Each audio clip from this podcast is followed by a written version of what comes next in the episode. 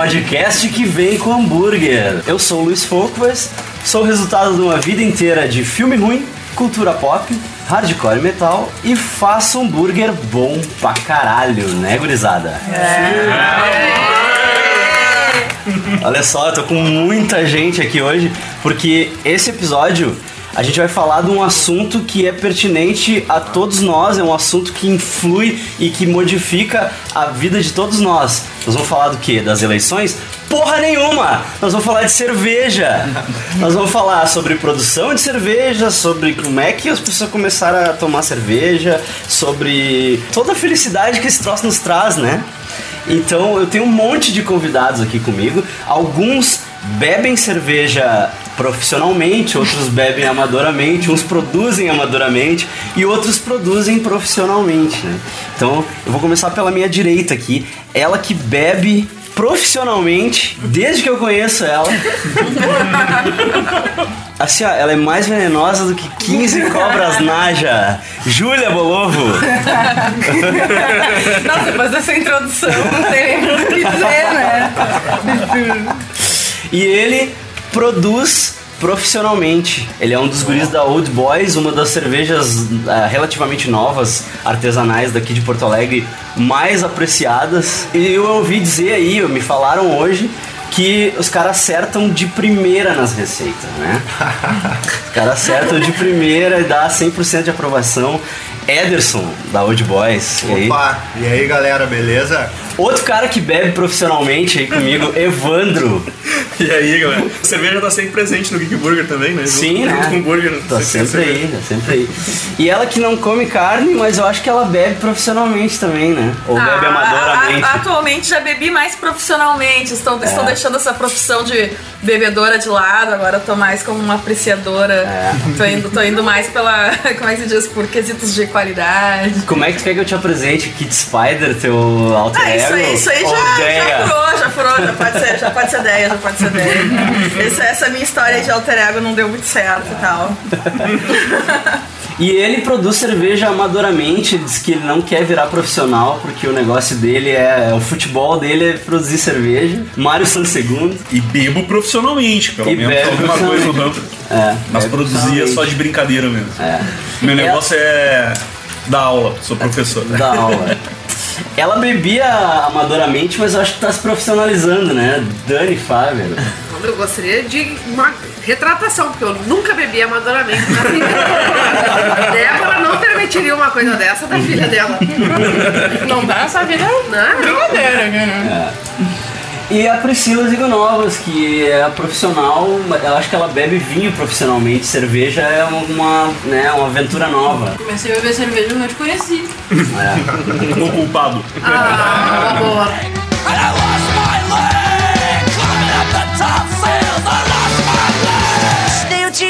I got a bad feeling about this. Is this where you turn me into a vampire? Don't forget, 6 TV.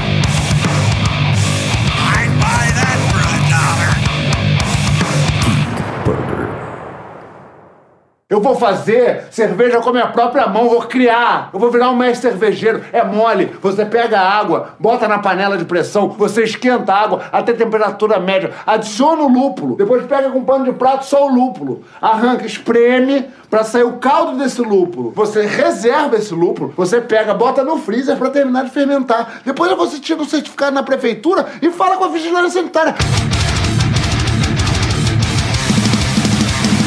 Eu quero começar sabendo do Mário. Como é que começou essa coisa de cerveja? O, o Éder também, se quiser, né? Porque deve saber também. Como é que começou essa parada de cerveja? Como é que o ser humano começou? Ele descobriu? Ele inventou? O que que aconteceu? Como é que... Quem não tiver com a boca cheia responde primeiro. Acho que foi Deus. Ninguém tem a certeza exata, né? Porque são processos muito antigos, né? Tem várias teorias, várias possibilidades, né? mas o que se sabe hoje, assim, é através de escavações arqueológicas e descoberta de documentos, né? É que possivelmente o que a gente conhece hoje como cerveja, essa bebida fermentada na base de, principalmente a base da, da, da cevada, né? Ela começa entre os sumérios, né? lá no Crescente Fértil, que é o berço também da onde iniciou a agricultura, né? A partir da Revolução Neolítica, aí uns 10 mil anos atrás. né? Os vestígios mais antigos de produção de cerveja em escavação arqueológica são por volta de 6 a 7 mil anos atrás, né? Nessa região do Crescente Fértil. E que depois acaba se esparramando ali pro Egito, né? E outras regiões, né? Mas ah, pode-se dizer que talvez os sumérios tenham sido o primeiro povo aí a, a produzir cerveja. E aí tem várias teorias, se começou por um acaso ou não, né?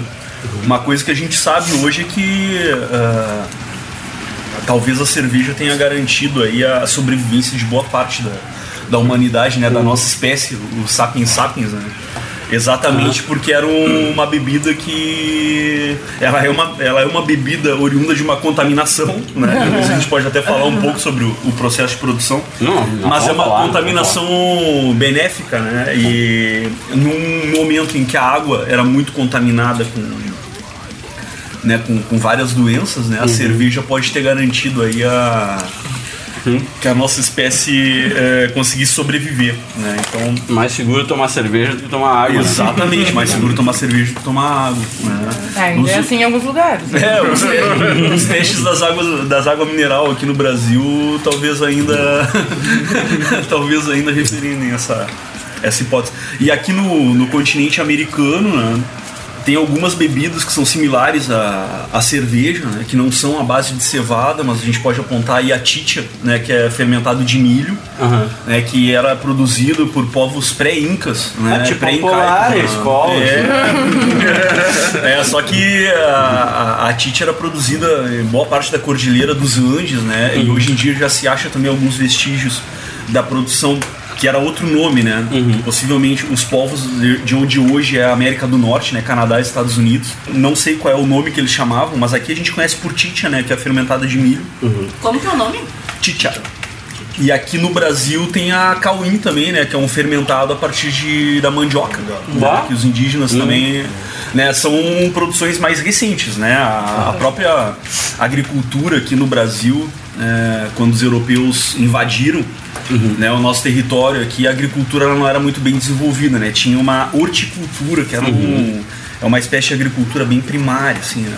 Então, mas já tinha cerveja, já tinha isso fermentado, tá? É, possivelmente esses processos não iniciaram propositalmente, né? Eles se deram por acaso, esse fermentado de vários tipos de amido diferente, né? De açúcares, então é, só que acabou, né? O pessoal deve ter tomado esse fermentado alcoólico aí, né? Deu, deu um clean, deu. e aí a galera foi desenvolvendo e começou a ver que, que era legal. Como é que tu repete um acidente, né? Ah, deu errado ali o bagulho. Ah, ficou tribom. Como é que eu vou fazer de novo? No caso do cauim, o processo, os índios eles mascavam, a- ainda mascam, né? A, o aipim ali, a mandioca. Ah, E isso é um processo que imita a mosturação, porque na nossa boca a gente tem algumas enzimas que, que quebram o amido, no caso a alfa e a beta-amilase. Então ah, é bem similar à mosturação mesmo. Só um pouco mais nojento. O milho também. Tem um programa na. Acho que é no Chelsea, que os caras mostram lá a- uma cervejaria norte-americana, que daqui a pouco já lembro o nome, e que eles vêm aqui na, no Peru, né? E eles aprendem a fazer a titia e os caras voltam com o milho peruano. Né, e eles colocam todos os funcionários da cervejaria a mascar milho durante uma semana e eles fazem a. Reproduzem um- a, a titia, né? É um, é um programa bem legal aquele, é um pouco nojento também. Mas é interessante, assim. De mascado pelas pessoas. Isso. Toda, todo o pessoal que trabalhava na fábrica demascou um pouco do. É tipo tomar aquele café que é do cocô do passarinho, sabe? Foi do cervejeiro, foi cervejeiro da Dogfish Head que fez essa, essa experiência tá. aí. Saber que a cerveja que tu tá tomando foi mascada por, sei lá, umas, Mas passa- 50 cabeças. Mas, mas devia ter uma advertência na cerveja, que essa cerveja foi mascada pelos funcionários. Não, mas, Cerveja orgânica. mas ferve, né? Tem todo, um- tem todo um processo ali que. Cerveja foi mascada por 800 pessoas que você não conhece. O nome da cerveja é Carnaval. Mas que agora. Tá beijando um monte de gente na boca. e agora isso vai entrar em você. Diz o Larica Total. Não, e aí depois a cerveja se esparrama aí pelo, pelo continente europeu, né? Na Idade Média também tem um, um processo bem interessante que a, a Igreja Católica assume a, a produção da, da cerveja em vários, em vários locais, né? E, e acabam, acabam surgindo alguns estilos aí que hoje são bem conhecidos, né? Os estilos belga, o- né? os jabadias, que são bem. Óbvio que esses estilos hoje são reproduzidos por algumas cervejas, até, cervejarias, até mesmo aqui em Porto Alegre, né? Que são é, em outros lugares do, do mundo, Tipo a abadesa, assim. é, mas o, a- o estilo originário deles, vem, é, de- desses, desses estilos de cerveja vem da, da Idade Média, né? Os alemães também se tornam referência mundial na, na produção, mas na época a produção alemã era, era bem local e a Alemanha nem era Alemanha, na verdade, né? Era Uma série de. Vilarejo? É, de vilarejos, coisa e tal, não, não tinha é, tido a né? unificação, né? Ainda Em é. 1516 tem a famosa lei de pureza alemã, né? Que tu começa a ter uma preocupação da qualidade da cerveja que estava sendo produzida. Pois é, me expliquem essa lei de pureza, porque tu, quando sempre tu compra uma cerveja boa, assim, tu, tu vê que, ah, produzida de acordo com as leis de pureza. Que na é? verdade, é uma lei que diz que a cerveja só pode ser fabricada com água, malte E lúpulo. lúpulo, porque na época não se conhecia ainda a levedura, né? Conhecendo vários anos depois. Ah, mas na verdade, bom, pra mim, né? Eu acho que é uma lei mais, ah, digamos, tem um viés mais econômico do que tem a ver com a qualidade da cerveja em si. né? É porque na verdade quem criou a lei na época tinha ah, vários campos de cevada. Tinha então- interesses econômicos. né? econômicos, exatamente. É, foi o Duque da né, Baviera, né? Sempre tem o. É, daí surge a Lager também, né? É um tipo de cerveja bem conhecido, né? É. Que com a a cerveja começou a ser produzida em um- um- no verão, né? As ales, que são cervejas de alta fermentação. E as temperaturas estavam de produção da cerveja eram bastante altas.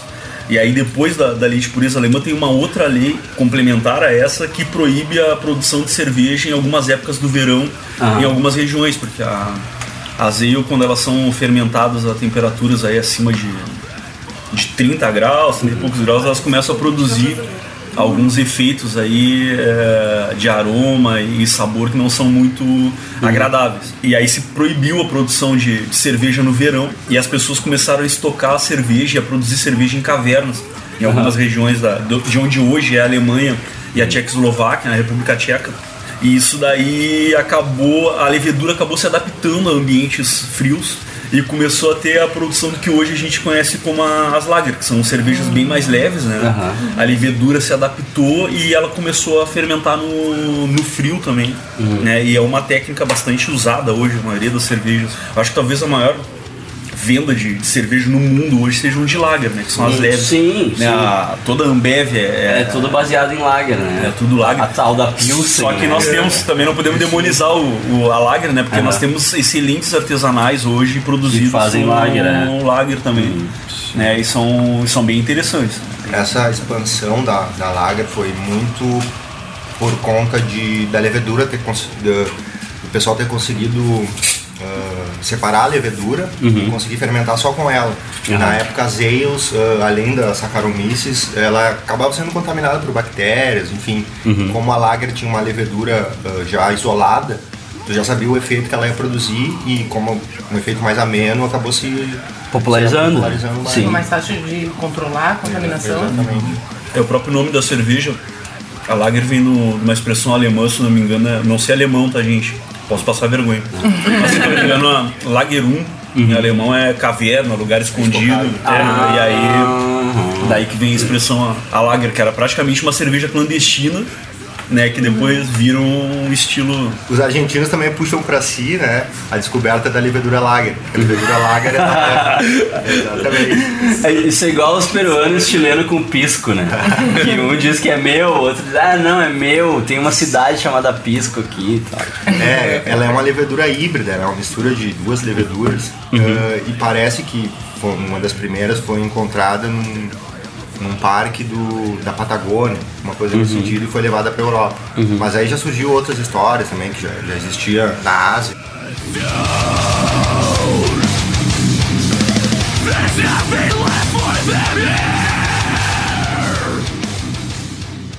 Eu vou fazer cerveja com a minha própria mão, vou criar. Eu vou virar um mestre cervejeiro. O senhor traz duas, mais duas ampolas, soma tudo e faz uma pendureta aí. Pendura a conta.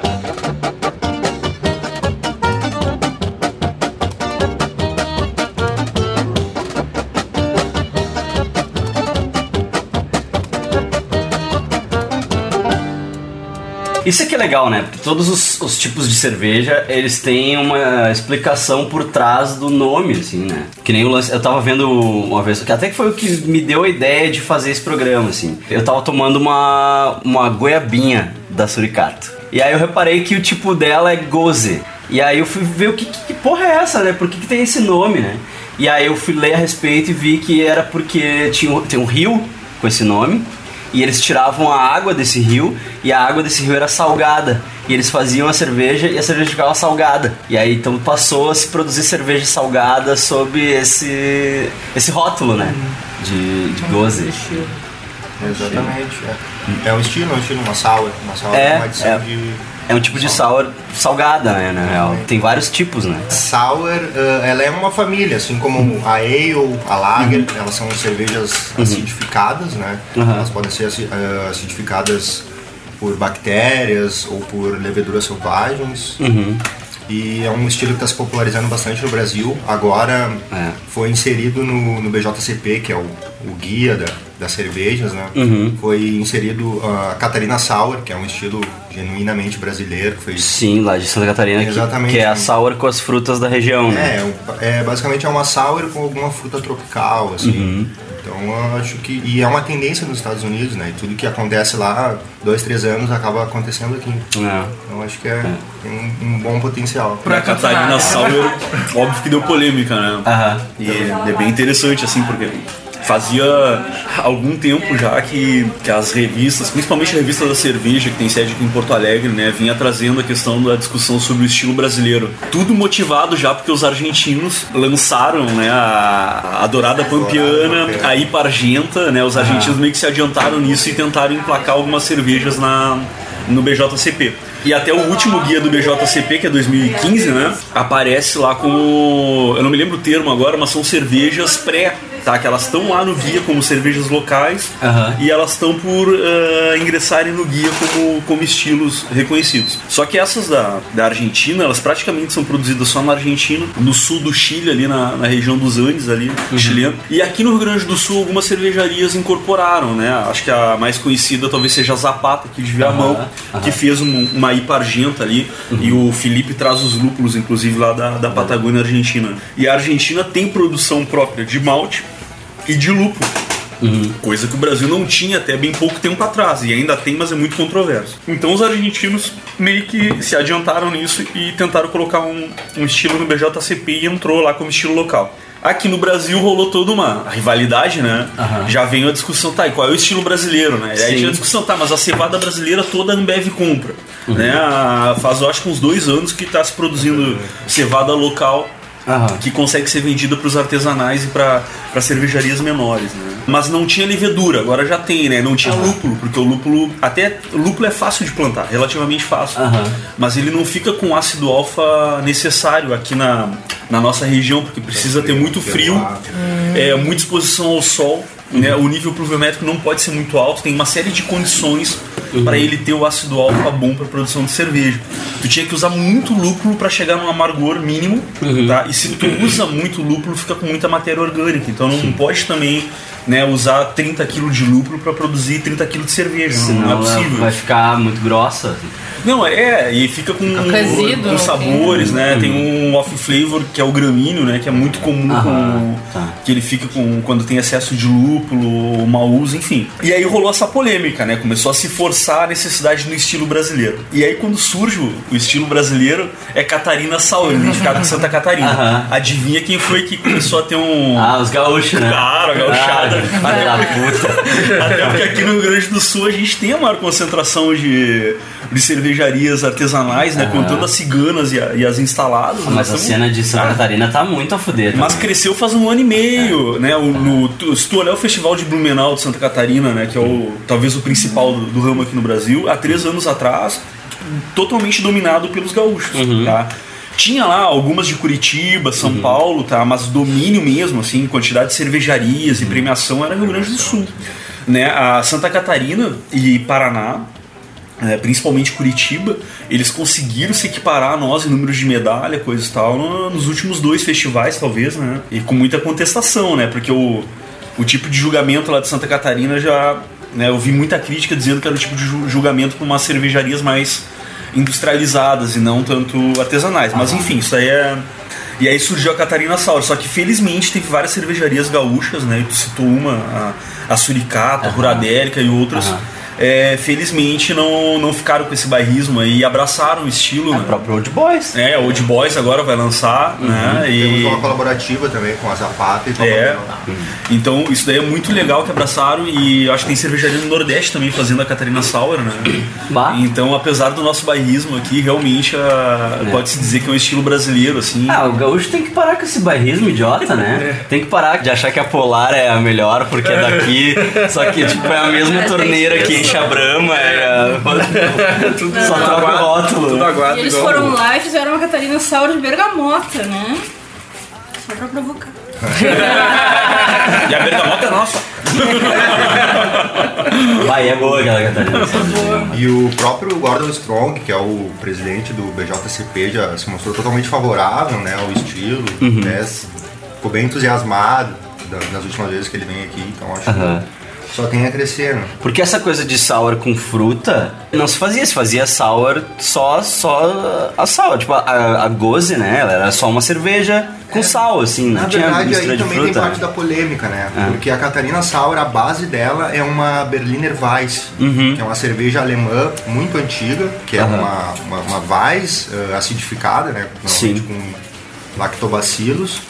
Ah, e a Catarina Sauer ela é a mesma base de cerveja, Uhum. digamos que ela é um pouquinho mais forte, um pouquinho mais alcoólica. Uhum. E vai a uma fruta tropical. Mas também na Alemanha, na época, já se usavam, usavam xaropes para. Uhum. acompanhar a cerveja, xarope de, de tangerina, né? Eu sei que na Alemanha eles fazem no verão, eles fazem muita Radler, né? Que é o suco com, com a cerveja, né? É, o Eles misturam a Weiss com suco de limão, assim, e já vendem pronto. assim, né? Exatamente. Não, ah, não chega a caracterizar uma sour, né? Não, não, não. É mais como se fosse tipo um, um refresco, né? Exatamente. Mas qual o lemon? É. É a coisa? É, aquela Radler, é. Uma coisa Ah, ótima. legal. É que eu queria lembrar qual era a cerveja nacional que tinha feito isso. Coisa errada. E ainda sobre a Catarina Sauer também. 1,50. A gente comprava aquela Schofferhofer de pomelo, né? Ai, eu lembro disso. E, e aí era Weiss com suco de pomelo era tipo 10 reais. Daí tinha a Kaiser Radler que era 1 quilo. Assim. Era quase o mesmo gosto. Entrou na, Mas na vocês não misturavam também com uma preta? Essa de pomelo, não? Qual era a mistura que vocês faziam com uma cerveja preta?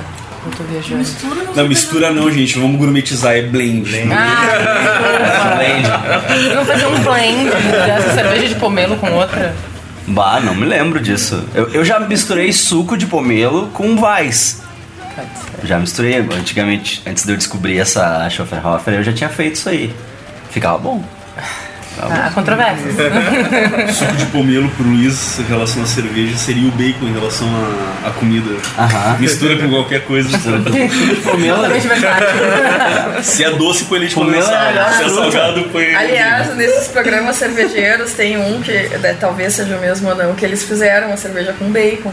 Né, um, um tempo atrás eles colocaram, fizeram, misturaram. Tem uma house beer a- aqui que ela é É, aqui. Mas é com bacon mesmo? Mas como que É bota? bacon. É bacon ou é fumaça líquida? Olha, Não, na eu acho que é o defumado. É, né? normalmente é o Não, malte não, é um defumado, malte, né? Normalmente é o malte A defumado. Seasons tem a X-Bacon, né? Ah, Sim, verdade, essa é. É, mas na verdade ela não tem Sim, de sim. Não, Ninguém vai lá e espreme lá. É, refoga, refoga um bacon e joga, não o, joga o lúpulo ali. naquele do- dos drinks do mundo lá, o Buzz Travel lá, que o pessoal traduz como, como drinks, né? Bem. É, mas aí. Pirita, o- né? Ele Drinks foi num mundo. bar que realmente era o óleozinho do bacon, lembra? A gente é. viu o negócio, era A gente olhou esses vasos. Não deve dar tá bom. uma bebida assim. É, no, no mesmo canal, no Chelsea, tem também o programa dos cervejeiros da, da Brewdog, né? Que é escocesa. E esses daí são malucos. Esses daí fazem umas coisas. E um dos programas, o que, que eles fazem? Eles pegam um malte um malte pilsen norte-americano normal lá, e eles vão numa fazenda de produção de gado lá nos Estados Unidos. Fazem o E gado aí o comer. cara faz um churrasco do, do gado que eles produzem lá. E embaixo eles armaram uma cama de modo que o, o suco da carne Ah, passa. escorria no malte, cara. E eles fizeram isso com quilos mais quilos de malte, e depois eles produziram a cerveja com esse malte. Ah, cerveja sabor Não, picanha. é, não, dá pra- não, dá- não deu pra saber. Eles tomaram, né? Infelizmente o programa gravado na TV é uma desgraça, né? A TV não, a não oferece. E aí eles falaram que deu, deu um efeito. A TV do Tá? futuro vai ter cheiro e, e gosto. Tô só Não, por essa. cheiro não, cheiro Ah, eu tô, tô, tô tem perdida, cheiro. né? Com Cheiro pode ser Food Network, TLC, com Vai ter bloqueio pra alguns. Mas o Blue Dog tem um hotel na Escócia que é a grande meta de vida é abrir a torneira e ver cerveja saindo. No...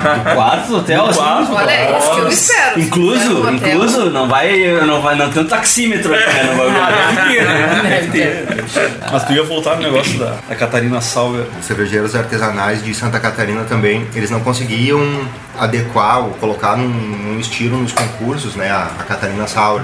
Tipo, sempre tentavam colocar ela como Berliner ou como Weiss. Ou como cerveja com, com especiarias. Aí também é mais um argumento para se criar esse estilo. Sim, baita jogada. Que o né? Luiz adora. Eu gosto.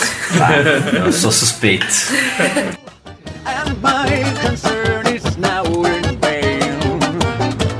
vou fazer cerveja com a minha própria mão, vou criar. Eu vou virar um mestre cervejeiro. O senhor traz duas, mais duas ampolas, soma tudo e faz uma pendureta aí, pendura a conta.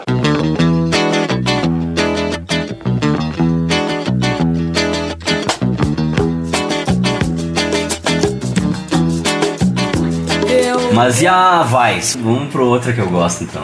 Vai. A gente tava tomando uma Vice do Mario aqui. Pá. É, essa vai seria é a segunda que eu faço, né? Contraria a maldição da segunda cerveja, porque normalmente eu acerto a primeira receita e a segunda fica quase que intomável. Ah, Mas essa daí era para um casamento de um, amigo meu, que eu fui padrinho de casamento, aí nós fizemos juntos, eu e o Felipe. Não, não dava pra errar e não tinha tempo de fazer outro. Mas eu já tava com tudo esquematizado, eu já tinha até onde pegar um barril de Vice.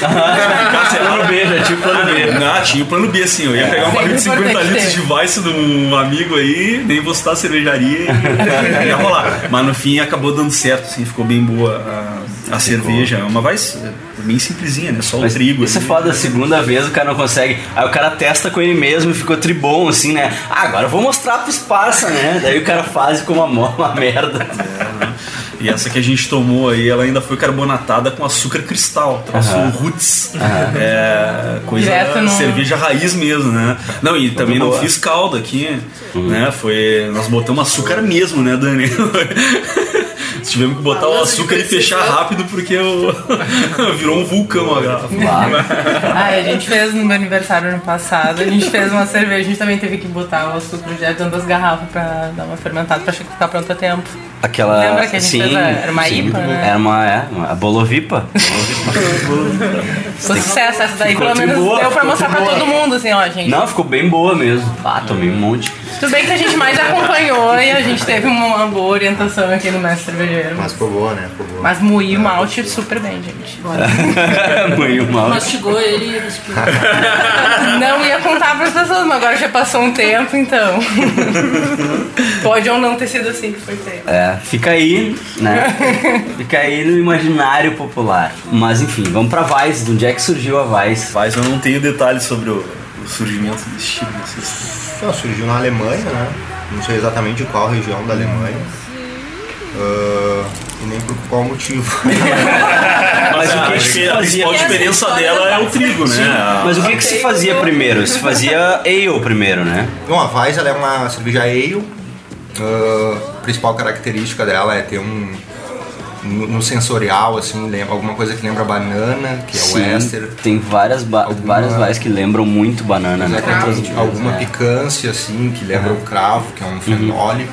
Uhum. Né? Ela é uma cerveja ah, que vai bastante trigo também, só que não é o trigo que dá essas características, principalmente é o, é o fermento mesmo, Aham. essas características de trigo, de de banana. E o que, que o trigo faz? Só te engorda, assim. Preenche. Na verdade, o trigo, ah, ele ajuda né, nesses fenólicos, porque é uma combinação do trigo com o fermento que dá o, o cravo, por exemplo, ali, que é Aham. o ácido felúrico. E o trigo ele ajuda no corpo também da cerveja e ele ajuda bastante na espuma, né? Faz Aham. com que as vais tenham essa, essa espuma bem persistente, assim, bem, Uhum. bem grande. Que massa. É, o trigo ajuda no corpo. Ajuda né? no corpo. Eu trabalhava, trabalhava lá na Ambev, lá, cara, os pombos eram todos gordos os pombos, tinha, tinha muito pombo lá. Se eu Era, era vier pombo, eu quero ser pombo. Mas lá era gordo de milho, né? Aquele vídeo dos pombos sendo engolidos pelos. Tu falou que a Vaz é uma ale. A vais é uma ale. Tem famílias. São três famílias, na verdade, né? As lagers, as ales e as sours. Ah, as ales são as cervejas de alta fermentação, é um tipo de levedura que ah, ela fermenta ali mais ou menos de 16 a 22 graus. E as lagers são leveduras que fermentam a uma temperatura mais baixa, ali próximo de 8 a 12 graus mais ou menos. Aham. Ah, as lagers elas deixam uma cerveja com caráter um pouco mais limpo. São essas cervejas que a gente toma comercialmente. Sim, são sim, são todas as industriais. E a Heineken, Stella. Exatamente. E as ales, ah, normalmente elas deixam alguns subprodutos assim da fermentação que podem ou não ser apreciados, né, dependendo da quantidade e do estilo da cerveja. Mas elas são necessariamente mais turvas todas as ales ou não? Não necessariamente mais turvas, normalmente são mais turvas. Né? E as escuras, né, tipo a Stout, onde é que se enquadra em ale também? Elas por, são por ser de Ah, alta tem- fermentação? Tem cervejas escuras uh, lagers e cervejas escuras ale, né? Uhum. Depende do realmente do, do microorganismo que está fermentando ali. É, aqui em Porto Alegre, por exemplo, a Coruja fazia uma Dark Lager, a Noctua, que era bem boa a cerveja. Eu não tenho visto, não sei se ainda faz. Mas era uma, uma Dark Lager. Bem, bem Cara, legal. Lilazo. Uh, cerveja Bock também, que é bem conhecida aqui, Sim. é uma cerveja lager. Né? Sim, sim, é uma Mas lager uma, escura. a Stout é uma cerveja ale. Forte, todas as- Forte, assim. E a diferença é o tipo de malte que tu usa. O tipo, de, pra ser ale e lager, é o tipo de É. levedura, o tipo de fermento. Tá, mas, mas pra, tipo assim, pra tu fazer uma stout eh, e e uma pale ale, por exemplo, é o tipo de malte que tu vai usar. Uh, na verdade, vai mexer em tudo, né? Desde a água até o lúpulo, até o malte, até a levedura. né? Uhum. Então, uh, assim, a- uma Ale é uma cerveja que tem um, um perfil mais lupulado, mais amargo, e já a Stout ela tem um perfil mais maltado. Então, vai provavelmente tu vai mexer bastante no- nos maltes ali, né, da, da Stout. Tem gente que já está com pé na cova, não bebeu e isto prova que a bebida não faz mal. Eu vou fazer cerveja com a minha própria mão, vou criar. Eu vou virar um mestre cervejeiro. O senhor traz duas, mais duas ampolas, soma tudo e faz uma pendureta aí, pendura a conta.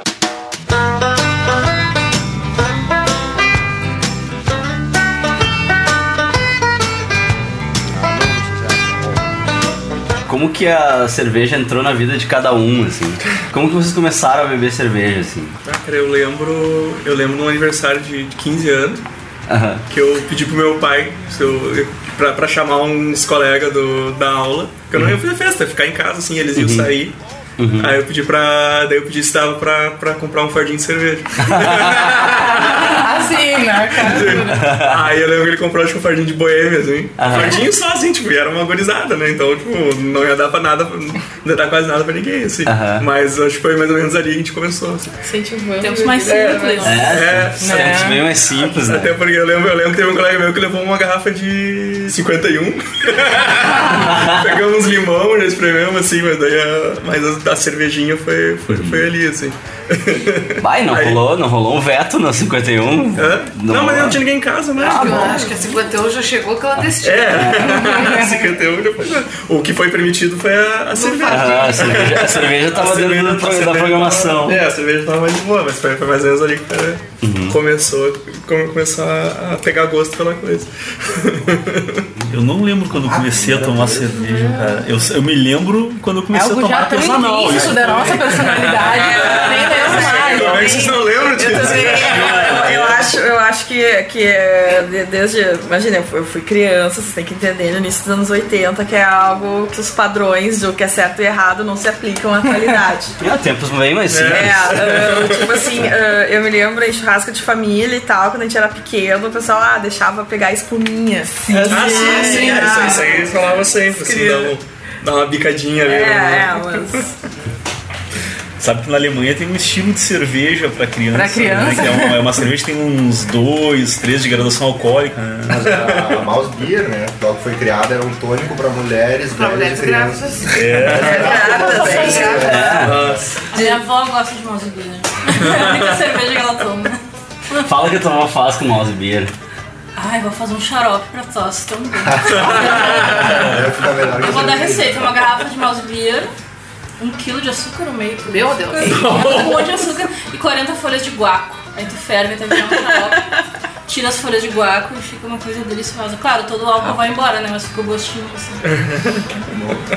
Todos estão experimentando esse xarope mesmo assim, quando. O próximo Big Burger vai ser com. É, nós vamos fazer o xarope de guaco aí. Sério, eu guaco. xarope quando eu era É. criança, eu ficava pegando escondido mesmo que eu não tivesse com tosse, só porque era bom. E esse negócio da cerveja, eu me lembro que eu tava tomando cerveja muitos anos atrás lá no, no Água de Bebê, no centro ali. Aham. E tinha uma revista. Sei, era uma revista em espanhol, se não me engano. Não sei que revista era que dava notícia lá. Isso daí eu acho que talvez tenha sido em 2010, 2011 por aí. Que na Rússia faziam três meses que cerveja tinha se tornado bebida alcoólica. Ou seja, até muito recentemente na Rússia a cerveja não era. Então, possivelmente criança tomava. Não dava nada, era tipo refrigerante. Isso explica, nós É, só ver, muito meus avós eram estrangeiros, meu pai era estrangeiro. É, pra, pra eles também de boa. Acostumado com vodka, cerveja.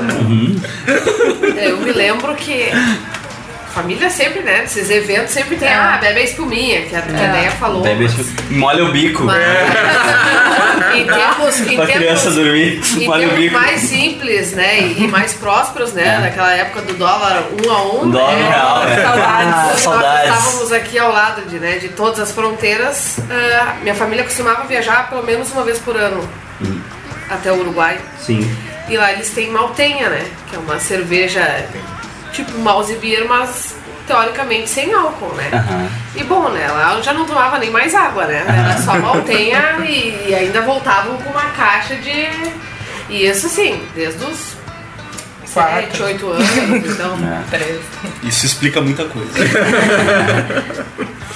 Era, que- era tipo, tipo os keep cooler que tinha aqui, que os- quando a gente era pequeno os pais deixavam tomar porque. É doce. É, E tu, Luiz? Sabe que eu não lembro quando é que começou, mas ah, eu era adolescente, vivia na Osvaldo, né? Tá implícito, assim. Ah, não, a gente, a gente Nossa. pode. A gente, Então, você, claro, não a gente existia pode cerveja mudar o boa, tópico, né? né? Quando que a cerveja boa entrou na, na vida das pessoas. Exatamente, né? Aí tu entrou no, no universo. É, que, tipo, É, o não existia. gente, todo mundo aqui tomou Skol, né? Não dá pra, né? Não dá pra negar. Não dá pra negar. Talvez até coisa pior, né? É. Precisamos, Todo né? mundo aqui tomou Skol e achou, nossa, tá- aquele calorão assim, tu achou, nossa, bah, É, é é, Era tipo assim nas, nas festas, assim, né? Fazia churrasco, vinha, tipo, o pessoal tomando escola, chegava alguém com uma Itaipava. Dizia, não, bota pro fundo que a gente. Bota o fundo quando a gente tiver tudo bêbado, a gente bebe assim, como se a escola fosse É, a melhor da, da festa, É né? colar, é colar. É, eu lembro da. Eu lembro da época que eu era pequeno e daí meus pais, quando eles queriam tomar um. meu- meus pais, meu- meus tios, vô e tal, né? eh, Almoço, churrasco de família, aí eles queriam tomar uma cerveja barata, eles compravam um malte nojenta, né? malte 90. E aí, tipo, ah, esse malte 90, que era bem pior do que Brahma, tá ligado? Brahma, Brahma, bah, Brahma era um Como era bem pior. Hã? Não era tudo igual, né? Era tudo igual. É tipo os caras hoje que falam, não, bah, cerveja boa é original. Cerveja A boa é original tá ruim, cara. Mas ela já Não foi. é ruim. Eu já achei ela melhorzinha, assim, eu não sei se é ruim. original. Não, não, mas, tipo, mas que- o paladar que melhorou. Não, mas questão de É. mesmo, mesmo quando eu tomava só essa cerveja, assim. Sabe que a gente já tipo, polar. estabeleceu isso ontem, né? Que tu tem paladar de, de rico. Mas, tipo, antes, antes de eu começar a trocar, assim, as cervejas, por exemplo, eu tomava. É, cadê? a- Cadê? Ali, ó, pega ali. É, polar, assim, eu, eu conseguia tomar também e, eu- e depois de um tempo eu não conseguia mais, tá ligado? Tem essa Tem as tuas, Foi o que tu trouxe. Trouxe uma aula. Ah, eu acho melhor é Vocês essa. não só uma progressão Ah, a gente trouxe aí um amigo, um casal amigo nosso faz. É, tem as traum também. A Dani te interrompeu por causa Tem uma de hortelã. Ah, a gente trouxe uma session week. Não, olha, eu acho um desaforo fazer um, um geek burger sobre cerveja e... Os copos vazios. vazio. Horror, é que não sabe falar, né? Pega, a gente não, não para pra. Ah, mas é muito difícil de lembrar quando que foi que começou, né? Tu tem abridor aí? Ah, cara profissional. Isso, isso aí foto. uma lembrança. Assim, a lembrança do- dos, das espuminhas, né? Porque família alemã, assim, todo mundo sempre tomando cerveja. E eu lembro que uma vez a gente encontrou um, um fundo falso de um, de um banco da cozinha do pai da minha vizinha, minha. Ah. E tinha um monte na época de Bud. Lembra que depois a Bud sumiu do Brasil, daí a Bud é. voltou, daí, né, foi- e daí a gente começou a tomar ali escondida e só na fé que ela tinha um irmão mais velho que tomava a culpa de tudo que sumia de álcool na casa. e assim foi evoluindo, né, gente? Não sei. Ah, eu nunca gostei de cerveja quando eu era adolescente, assim. Ah, eu achava horrível. Porque só tinha cerveja ruim, né? Sim. Aí eu senti o cheiro, eu senti o bafo das pessoas com cerveja. Ah, horrível, horrível, não gostava, só tomava vinho. Aí só quando eu comecei a namorar o Luiz, Sim. que eu comecei a tomar artesanal, eu comecei a gostar. E hoje ela é, tipo, é- ela é hipeira. Ela toma, as- a gente vai nos lugares, eu fico tomando as com fruta, né? As- é, e ela, pá, tu me dá uma IPA. Aí. Eu, é que nem as- eu ainda hoje eu consigo tomar algumas, né, do, das, dessas mais normal, assim, mas tipo, mas é aquele negócio, né, claro, essas cervejas aqui, muito, muito melhor, assim, mas às vezes os caras não, não tem o que tem, né, Não vou beber água porque não tem mais ah, ah, tem essa Bud aqui, vou tomar uma Bud, tá, é o que tem. Ah, me passa raiva. É, é, exato, né. Mas falando em escola, vocês sabem o que quer dizer escola? Porque a gente tava vendo É um brinde, né? Vikings. É um brinde. E eles ficam brindando, dizendo escola, e a gente, poxa, como assim escola era uma coisa boa? É, É o nossa saúde, né? é, é o saúde dos vikings, os caras avacalharam com. Não, mas e Kaiser? Sim. Tá, mas Kaiser não é tão legal quanto Skol. Mas é um título também de nobreza. É, sim. Brahma também. É, sim. Brahma também. Ah, todas as. Tinha que processar esses caras, né? Pegar de volta esses nomes. Que manda o filme aí. Pegar da- de das volta esses nomes. Fazer eles botar uns nomes, tipo, sei lá, col colinos, assim. Colinos. Ó, que, ó, que colinos também. Agora tem a nova, essa que vai vir da, Qual? da Fruc, né? Ah, sim, eu fui que agora já lançou, né? Uma marca, acho que é a Bela Vista, né? Pelo menos a devassa é. Não sei se vocês já é, chegaram a autêntica, provar. né? Não, não, não. Aqui, lá em Pelotas ainda não tá sendo. Tô curioso. Mas é realmente Devassa. Devassa, é, Devassa é um bom nome pra, pra cerveja. A Devassa, a Devassa e a garota propaganda era Sandy. Não, né, gente? Tu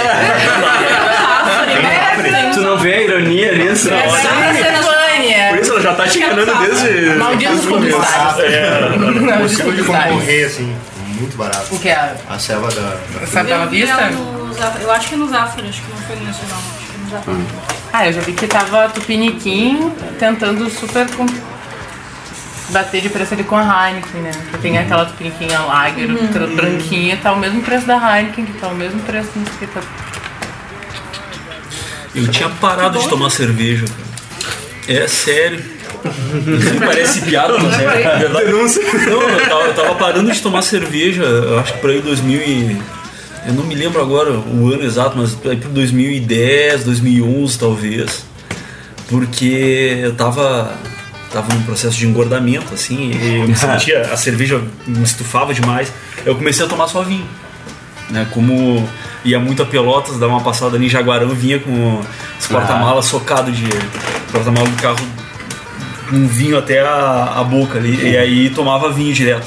Aí eu fui no Parangolé, ali na, na Lime Silva, e tinha vitrola Aham. e a Horst, Horst Beer. né? Horse Spearman, essa é boa, essa é legal. Aí eu tomei uma vitrola e a minha vida Mudou. Mudou. A culpa, a culpa inicial foi da vitrola, com certeza. E esses dias eu e a Dani ainda fomos lá no, na, Nova na Petrópolis. cervejaria lá em Nova Petrópolis, assim, foi um momento emocionante até. Volta pra E aí casa. É, Volta pra casa. E aí logo em seguida teve um encontro da serva gaúcha ali na, na casa do gaúcho, no, no Harmonia. né? E eu não me lembro nem como é que eu fiquei sabendo daquele troço. E aí não tem mais esses encontros abertos da serva, né? Mas antes tinha, tu pagava lá 80 pau na época. Podia beber. né? tinha churrasco e o- as cervejarias todas. ah, Cervejarias não, a maioria era cerveja caseiro mesmo, colocava um barril lá pra, né, o pessoal provar e a serva né, bancava. Eu me lembro até que nesse evento quem ganhou o concurso estadual da serva naquele ano foi o Vander Wildner. Que depois, é, o Vander Wildner depois virou a Labareda, que é produzida pela, pela Coruja. Dizem que é diferente um pouco a, a receita, mas é a, a ideia é, é do Vander, aquela, aquela serva ali. E, e, ah, a partir daquele encontro da serva ali, aí eu me ralei, né? A partir daquilo ali. Aí eu comecei a fazer cerveja mesmo, acho que uns dois anos depois. Que eu saí de Porto Alegre e, e virou, virou vício. I'd rather run you over with my truck instead.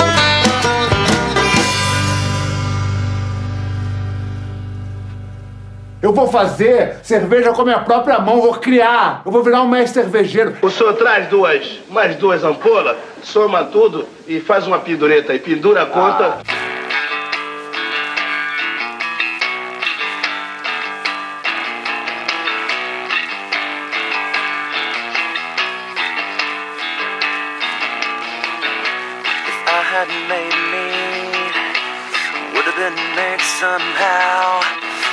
I hadn't assembled myself, I'd have fallen apart by now.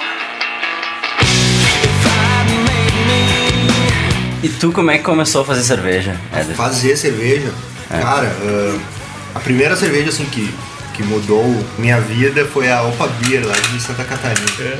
Tava na praia lá com os amigos e a gente começou a tomar Opa Beer, o preço era Aham. parecido assim com as cervejas de massa da época. E depois disso, acho que uns três ou quatro meses, a gente fez um, um curso de cerveja artesanal em casa, assim, foi o Marlon, Marlon Morales, que levou os equipamentos dele lá no, numa, num salão de festa até do, do nosso prédio. Aham. E a gente fez a primeira cerveja e a partir dali a gente começou a fazer.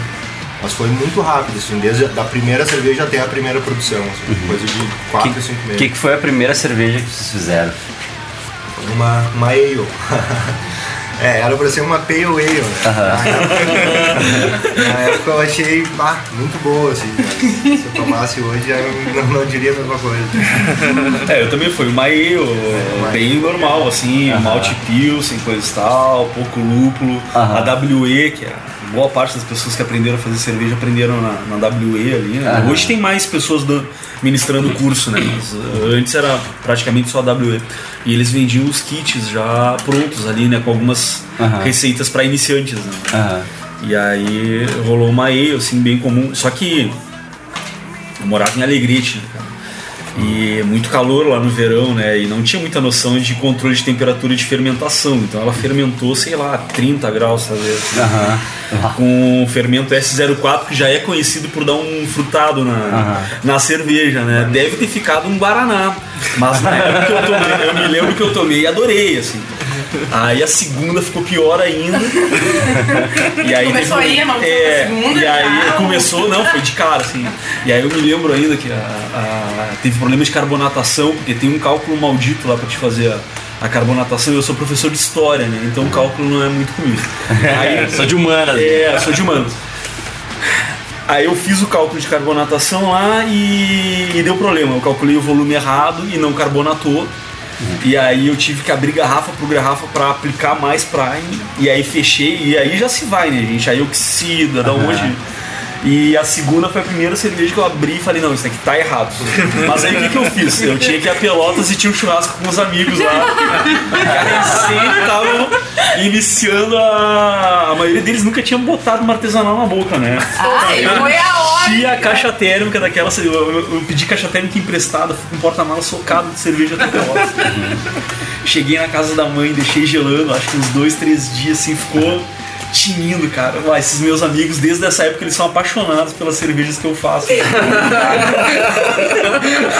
Mal Aí, sabem, coitado. É, mal sabe o que que eles tomaram lá no início. Daí o paladar deles foi melhorando depois também, né? Sim, Só que daí eu já tava fazendo cerveja um pouquinho Foi o, melhor. cara, tu foi o cara que levou Itaipava pro churrasco, mas tu trocou o rótulo. É, Era a época que cerveja artesanal era tudo mato, né? Sim, é.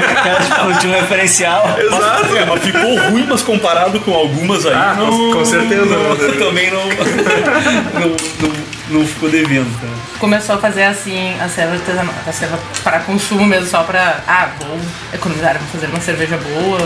O que, que tu. Não, foi exatamente, ou brincadeira só por mesmo, um foi de hobby. se- É, foi um hobby. Porque eu fiquei pensando, tipo, eu faria muito pra economizar dinheiro.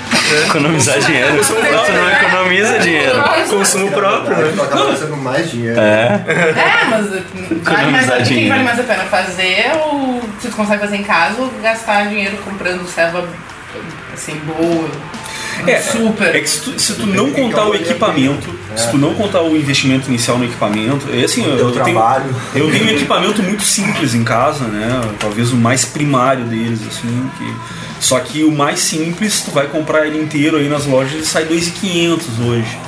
Tá? Talvez até um pouco mais. né?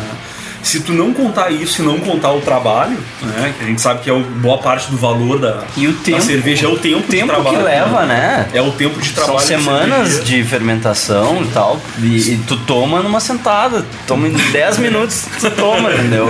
Se tu for contar o, o, o valor do malte ali, dos insumos mais luz, né, é, eu tenho um preço interessante, assim, é, essa Weiss, por exemplo, o preço do litro dela, essa Weiss que a gente tomou aqui, o preço do litro dela saiu em torno de 7, 7, 8 reais, assim. Uhum. Então acaba valendo a pena tu fazer em casa. Mas só se tu Contanto que tu não conte nem o equipamento e nem o É, tipo, é Tem um novo negócio, inicial, ó, né? faz um- É um gasto inicial, mas depois Faz uma estrutura, a pessoa vai lá, faz a sua serva.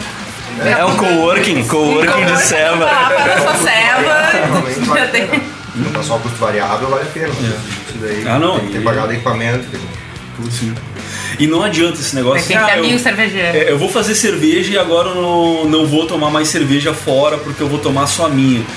Não consegue, vai. entendeu? Porque tu, tu te vicia no negócio, tu vai querer É. experimentar as outras. Cada cerveja É. nova, rótulo novo que eu vejo em algum lugar, eu acabo comprando, rolo da entendeu? caseiro também, né? Sozinho. At a distance, you're strong until the wind comes, then you crumble and blow away. Eu vou fazer cerveja com a minha própria mão, vou criar. Eu vou virar um mestre cervejeiro. O senhor traz duas, mais duas ampolas, soma tudo e faz uma pendureta aí. Pendura a conta. Some things are long forgotten. Some things were never said. We were on one endless road, but I had a wandering heart. E a Old Boys, como é que começou? Cara, a Old Boys começou em 2016. Na verdade, hoje nós somos três sócios, né? Tem mais um, um amigo nosso que está trabalhando com a gente que foi sócio lá no início, mas ele teve que ir embora para São Paulo e voltou agora. Aham. A gente, nós somos colegas de colégio, a gente, desde então a gente sempre quis ter algum negócio juntos. assim. Aham. Não sabia o que exatamente, né? Ah, aí foi passando o tempo, a gente começou a provar cerveja artesanal e foi mais ou menos no final de 2015, assim, quando a gente provou todos juntos lá em Santa Catarina. A Opa. Aham. Aí foi A Opa Beer mudou a vida de vocês. Embora as cervejas deles, pelo menos no meu ponto de vista, seja muito melhor que as da Opa. hoje em dia, mas enfim. Superaram. É? É, daí desde então a gente já ficou com essa ideia de vai ser uma cervejaria. Então o nosso negócio vai ser uma cervejaria. Aí a gente teve dois anos de, de paneleiros ali, que a gente chama, fazendo cerveja em casa, em Uhum. panelas. Ah, vendia para amigos, assim, só para conseguir pagar as produções, né? Sim. E em 2000 e final de metade de 2016 ali mais ou menos a gente oficializou o negócio, registramos tudo certinho com Uhum. os boys e estamos aí até agora. Sim, prosperando. É, vocês estão vendendo cada vez mais, né? Tipo, cada vez É, mais a lugar. gente- A gente está crescendo, principalmente aqui em Porto Alegre. E aqui é um mercado bem difícil porque tem muita cervejaria. Nossa, Uhum. tem muita cervejaria para pouco bar, né? Então Sim. a acaba ah, e o público também não, não tá crescendo na mesma proporção que o número de cervejarias. Então Que a ainda acaba- tem muito bar estilo Pedrini, assim, né? Que os Uhum. caras vão pra tomar Serra Malte, assim, tipo. Ah, então não dá pra ignorar a situação né, financeira da galera. É. que Acaba pesando, mas mesmo assim. Falta evangelizar um pouco a galera na cerveja artesanal. né? É, tem, tem esse mito, né? De que a cerveja artesanal é mais cara e não vale a pena, assim. E que eu acho que é muito mito, assim, porque na verdade tu bebe melhor, tu não precisa beber pra te matar, assim, tu, tu bebe um pouco, um pouco menos e tu fica legal, mais legal do que tu ficaria se tu tomasse Mas, mas, um caminhão mas de escola. é- é- entra muito também a, a questão de perfil. Tem essa questão das pessoas realmente terem desconhecimento, às vezes não tem. Uhum. Tem bah, muita gente que eu, que eu conheci que não, não conhecia cerveja artesanal, assim, tipo, Uhum. ó, que isso, achava que era uma coisa meio que de outro mundo, não era cerveja. Uhum. Tem também a questão ah, de perfil de consumidor, que tem uma galera que quer tomar na quantidade. Uhum. né? Uhum. Quer sentar, Quer se ficar- enlouquecer e quer também ficar virando copo, não quer É, ficar com eu o tenho copo amigo que é parado. assim. Eu tenho amigo que é assim, que- Então- que, ele falou pra mim, ah, eu gosto de tomar quantidade, eu não. Qualidade pra mim não importa. Eu gosto de tomar um monte. Né? É, é que- Pô, é que cara, realmente são, é- dois, são- são dois, dois objetivos, né? É difícil tu achar alguém que de fato tome essas cervejas, essas cervejas mais ah, de massa e diga, ah, eu tomo porque o sabor é muito bom. Não, toma porque tá ali com a galera, toma mate, ficar. Na verdade, propaga aquela, aquele estereótipo assim, Brasil tropical, calorão, abre a cerveja bem gelada. E daí a cerveja, pra se manter bem gelada, ela tem que ser consumida rápido. Se tu deixa qualquer cerveja no copo por 5 minutos, ela vai aquecer. A diferença, pra mim, sempre foi que uma cerveja artesanal, uma cerveja. É, é como o Luiz falou, tu bebe menos, mas tu bebe com mais qualidade. Porque, inclusive, eu tenho muitas cervejas que eu prefiro quando elas começam a ficar na temperatura ambiente. Pois é. Elas- nem toda cerveja Ela é continua saborosa. gelada. Muito saborosa. sabe? Na verdade, ela nem é, né?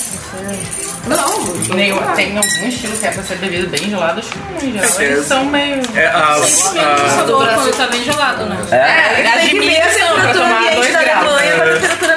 Tomar congelada, tu pico- sacolé de ceva. essa- essas comuns, essas comuns, o cara tem que tomar bem gelada mesmo. Não sente nada não, É. cerveja. É, tanto que, que o brasileiro sempre se choca quando vai pra Alemanha, porque diz que, ah, lá, ah, lá eles tomam cerveja quente. Ah, lá. Como se estivesse fervendo a cerveja. É, cerveja quente. Faz um sol, sol, uma solaça, assim. né? É, Dependendo da época, a temperatura ambiente é. É, tem algumas cervejas que o indicado consumir elas numa temperatura mais baixa, né? A própria, se pegar o guia lá, BJCP, né? Que é o guia de referência das artesanais do mundo, acho assim. BJCP, lá no, dos primeiros estilos do guia lá, que é a Light Lager, né? A, a cerveja padrão lá no próprio guia é a Budweiser, né? É um dos tipos de Budweiser, que é um pouco diferente da que a gente tem aqui no, no- que vem aqui no Brasil. Né? Eu acho que é uma mais fraca, inclusive, né?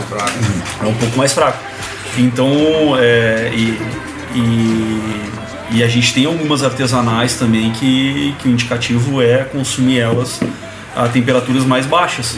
Só que aqui no Brasil, por conta da- do clima e tudo mais, se gerou essa, um pouco essa, essa visão assim da, da cerveja estupidamente gelada. né? Um Uhum. negócio meio- Canelinha de pedreiro. é, é, se tu pegar. É, mas é, é um troço, é um troço cultural, né? Porque é, a Guinness. ah, a Guinness é conhecida como. uma- talvez a stout mais vendida no mundo, a mais conhecida do mundo é a Guinness, né? A Guinness abriu uma fábrica num país africano em. Né? Né, é, É o único lugar que tem a mesma. Eles produzem a Guinness com a mesma qualidade que a, que a Guinness produzida em Dublin. Bah. Existem outras fábricas, da, outras exportações da Guinness para outros lugares, mas mesmo a Guinness, por exemplo, que vai para Inglaterra, não é a mesma da a que vai, por exemplo, porque eles têm um público na Nigéria que soube, segundo o pessoal lá da, da fábrica, apreciar né, a, a mística da cerveja. E deve ser a temperaturas não tão. E a Nigéria. Mas, eh, já que ele mencionou a Guinness, né, é interessante porque a, a, a maioria das pessoas que pedem Guinness nos pubs irlandeses, elas já pedem assim naquele estilo, né? Óbvio, você não vai beber só uma, né? Quando tá chegando na metade do pint, eles já pedem o próximo. E deixam ele do lado e saem pra fumar, enfim, porque a, a temperatura pra beber é aquela parte, inverno ou verão, óbvio que o verão deles, o máximo dos máximos, assim, calorão é, daí, mas aí já é calça, 25 graus, né? Já é calma. A galera vai pra praia. irlandeses vermelhos, assim, uma coisa meio. Mas é assim, Morrendo eles, sufocado, bebem, eles bebem muito tranquilamente, muito devagar, assim, não é. É que ela também é uma refeição, né? Uma refeição, né? Tem até um retrogosto de azeitona ali, é tipo uma pizza. Mas nunca senti o retrogosto de azeitona. eu, eu sinto, eu senti. Não existe isso. Quando eu tomei em Buenos Aires, vai ver a dele estava estragada. Era copo suco. Vai ver, tava estragada. Pode ser. Derrubou uma azeitona no copo É, aí. tava estragada a Guinness de Buenos Aires. cara não limpou, fazer um dry martini. Por falar em Buenos Aires, uma coisa que o- o- os brasileiros não propagandeiam muito, mas é necessário, importante falar, é que a, a cerveja artesanal na Argentina é de- no mínimo 10 anos mais antiga que, a, que aqui no Brasil, né? Em termos de cervejaria artesanal, né? A primeira cervejaria artesanal argentina, pelo menos da- das que se conhece hoje, é a El Bolson, Ah. que é uma cidade ao sul da, de Bariloche, né? que é uma região onde alguns imigrantes ah, alemães no lá no século XIX levaram lúpulo e depois eles foram embora. Hoje em dia, Elbolson não é uma cidade conhecida por imigração alemã, porque os alemães se retiraram de lá e o lúpulo virou, ficou, virou planta selvagem. Né? Eles têm algumas variedades de lúpulo que é deles lá, o Mapuche e outros, né? Que não e aí hoje, óbvio, hoje eles já levaram alguns, alguns lúpulos norte-americanos, que são os mais conhecidos assim para para fazer IPA e outros estilos, né? Mas a, a El Bolson, ela é de 86, a cervejaria, né? Eu acho que a mais antiga aqui no Brasil seria o que? A da Beer, que é da década de 90. 95, né? Né? Esses alemães produziam cerveja lá na, na Argentina desde o final do século XIX Lá. né, esses caras naquela região lá. E hoje em dia se esparramou ali. Bariloche tem várias cervejarias excelentes, né? É, Eu Bolsum também tem várias, a Sul também tem mais umas quantas. Tem a Antares, que é uma, uma cervejaria que surgiu em, em Mar del Plata também, que é espetacular, que se esparramou por toda a Argentina, assim. E eles têm essa cultura da cerveja artesanal. É, é mais antiga que a nossa, assim. É, mas a cultura da cerveja artesanal, ela é recente, assim, né? Eu digo assim, no, mainstream, né? Ah, sim. Ah, sim. Porque ano É, passado... nos Estados Unidos não. né? É, não, é, não, era isso que eu ia perguntar, porque, por exemplo, lá na Irlanda, cerveja artesanal começou assim, coisa de dois, três anos começou a, a, a- a virar assim uma hype. assim. Uma coisa. É, muito, por- muito por causa do movimento homebrewer, né? O pessoal começa a fazer Sim. cerveja em casa, começa a ter acesso a insumos, a, enfim, a trocar informação sobre processos. Por isso cresceu bastante. É, nos Estados Unidos a cerveja artesanal vem desde a época da lei seca, né? É, os caras assim como faziam uísque e, e outras bebidas escondidas, né? Tem vários filmes que, que mostram isso. Tem, tinha um pessoal que fazia cerveja também. E, e dali se alastrou, né? Tem até um cervejeiros da, da, da Brooklyn que escreve um, um livro né, sobre a revolução da cerveja artesanal nos Estados Unidos e era quase que um movimento de contestação, assim, depois que ele acaba sendo abraçado pela, e mercantilizado, digamos assim, né, que era um, e na Europa é interessante, porque o, há pouco tempo atrás algumas pessoas da serva que iam para alguns países europeus né, é, relatavam que ninguém estava preocupado com a BJCP lá, por exemplo, que é o guia das artesanais. O pessoal fazia cerveja. Né, se tu chegar na Patagônia, lá na Argentina também, é, em El Bolson, os caras fazem a cerveja a rúbia, a roja, a, né, a escura, não tem esse negócio de estilo aqui de hippie, coisa e tal, isso daí pra eles. Né, o pessoal de Bariloche já sim, né? Esse lugar Mas. que o cara bebe. Ah, não, não, é na Antares, né? Na Antares os caras servem aqueles bandejão com 30 copos em cima da bandeja, né? Os pais vêm vindo ali, Aham. né? Tu preocupado se o troço não vai cair. E aí o garçom, pra saber que cerveja, o estilo que tu pediu, ele põe a bandeja em cima da mesa e dá uma bicada, né? Dá uma bicada, essa aqui é a IPA, outra bicada, essa aqui é a Barley. Nas Antares acontece isso. A gente foi. Até chega uma parte que o garçom E pega essa agora que na Europa que tem esse movimento homebrew também mais. aí hoje em dia tu chega em vários países, as cervejarias já abertas, tudo há dois, três anos atrás, já bem caracterizado com os estilos, né? Os estilos organizados pela classificação norte-americana, né? Que é a BJCP. Tu falou esse negócio de Roja e esse aqui. A gente foi num bar em Nova York chamado McSorley's. Que é um bar tipo de 1800, assim, quando Nova York era tudo mato, tinha o bar, assim lá. É o bar mais antigo É. da cidade. Isso. E aí a gente chegou lá e o cara disse: Ah, o cardápio de bebida tá ali. Apontou pra uma placa na, pare- na parede lá no alto, escrito assim: Light Beer, Dark Beer. Era o que tinha. Esse era o cardápio de bebidas. E era duas por cinco, né? Era duas por cinco dólares. Daí já, ah, vamos querer duas por cinco dólares. O cara trouxe quatro, né? Duas pra cada um. Toma aí. Era tipo 11 da manhã e tava com duas cervejas cada um. O cara, gente encontrou um cara na porta, o cara vestido meio de cowboy, assim, na porta. Aham, bah, gente. muito figura o cara. Começou a puxar papo com a gente e tal, daqui a pouco ele, ah, vocês não tomam cerveja? A gente falou, ai, acho que sim, dele, ai, peça uma escura. Aí tá, daí a gente pediu a escura. E era bem boa. Era boa, quatro, era boa. Quatro cervejas escuras. Aham. Era boa. Uma, né, claro, pra dar uma chance. Não, nem provou uma clara. Tomou uma escura só. Nem deu tempo, né? A gente É. tomou duas na hora do almoço, a gente já tava é, O atendimento era tribom, né? O cara era simpaticíssimo, morrendo de medo, cara. I know it's hard to hear it, and it may never be enough. Eu vou fazer cerveja com a minha própria mão, vou criar. Eu vou virar um mestre cervejeiro. O senhor traz duas, mais duas ampolas, soma tudo e faz uma pendureta aí, pendura a conta. Well,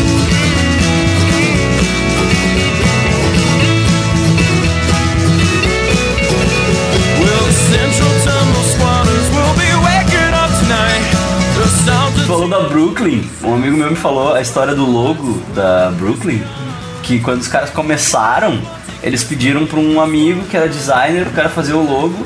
E só como eles estavam começando, assim, eles não tinham grana pra investir. Daí eles, eh, eles ofereceram pro cara, assim, "Ah, se tu fizer o logo pra nós, a gente te deixa bêbado pro resto da vida. Daí se, se der certo na cervejaria. E o cara topou, ele fez o logo e tal. E aí, ele, tipo, a cervejaria deu certo, né? Tudo. E até hoje eles mandam uma vez por semana um fardo de, de selva pra eles. toda toda semana eles mandam Cerveja seus crackers. Pagamento de cerveja vitalícia. Válido. Pro resto da vida, assim, tipo, uma vez por semana ele recebe. Sorte, né? Porque as cervejas devem ter ficado cada vez melhores. Sim, é. Pois é. Permuta é bem comum no mercado cervejeiro. Ó, se vocês precisarem de rótulo aí. Vocês precisam de um logo, alguma É.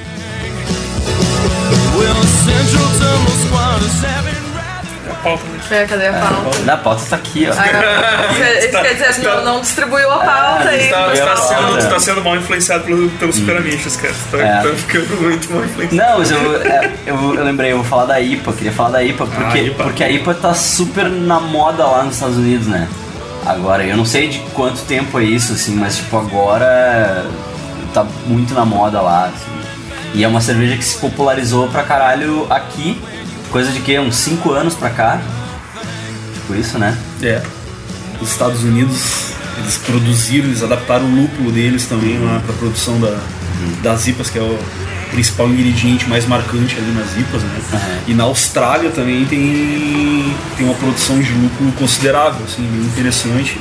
E tem várias cervejas com lúpulos australianos também que bah, são, são bem legais. Aqui em Porto Alegre se produz, eu acho que a Melon Red da, é, é um exemplo assim de uso de lúpulo australiano. Vaca das Galáxias, que é a Galaxy. É. Ah.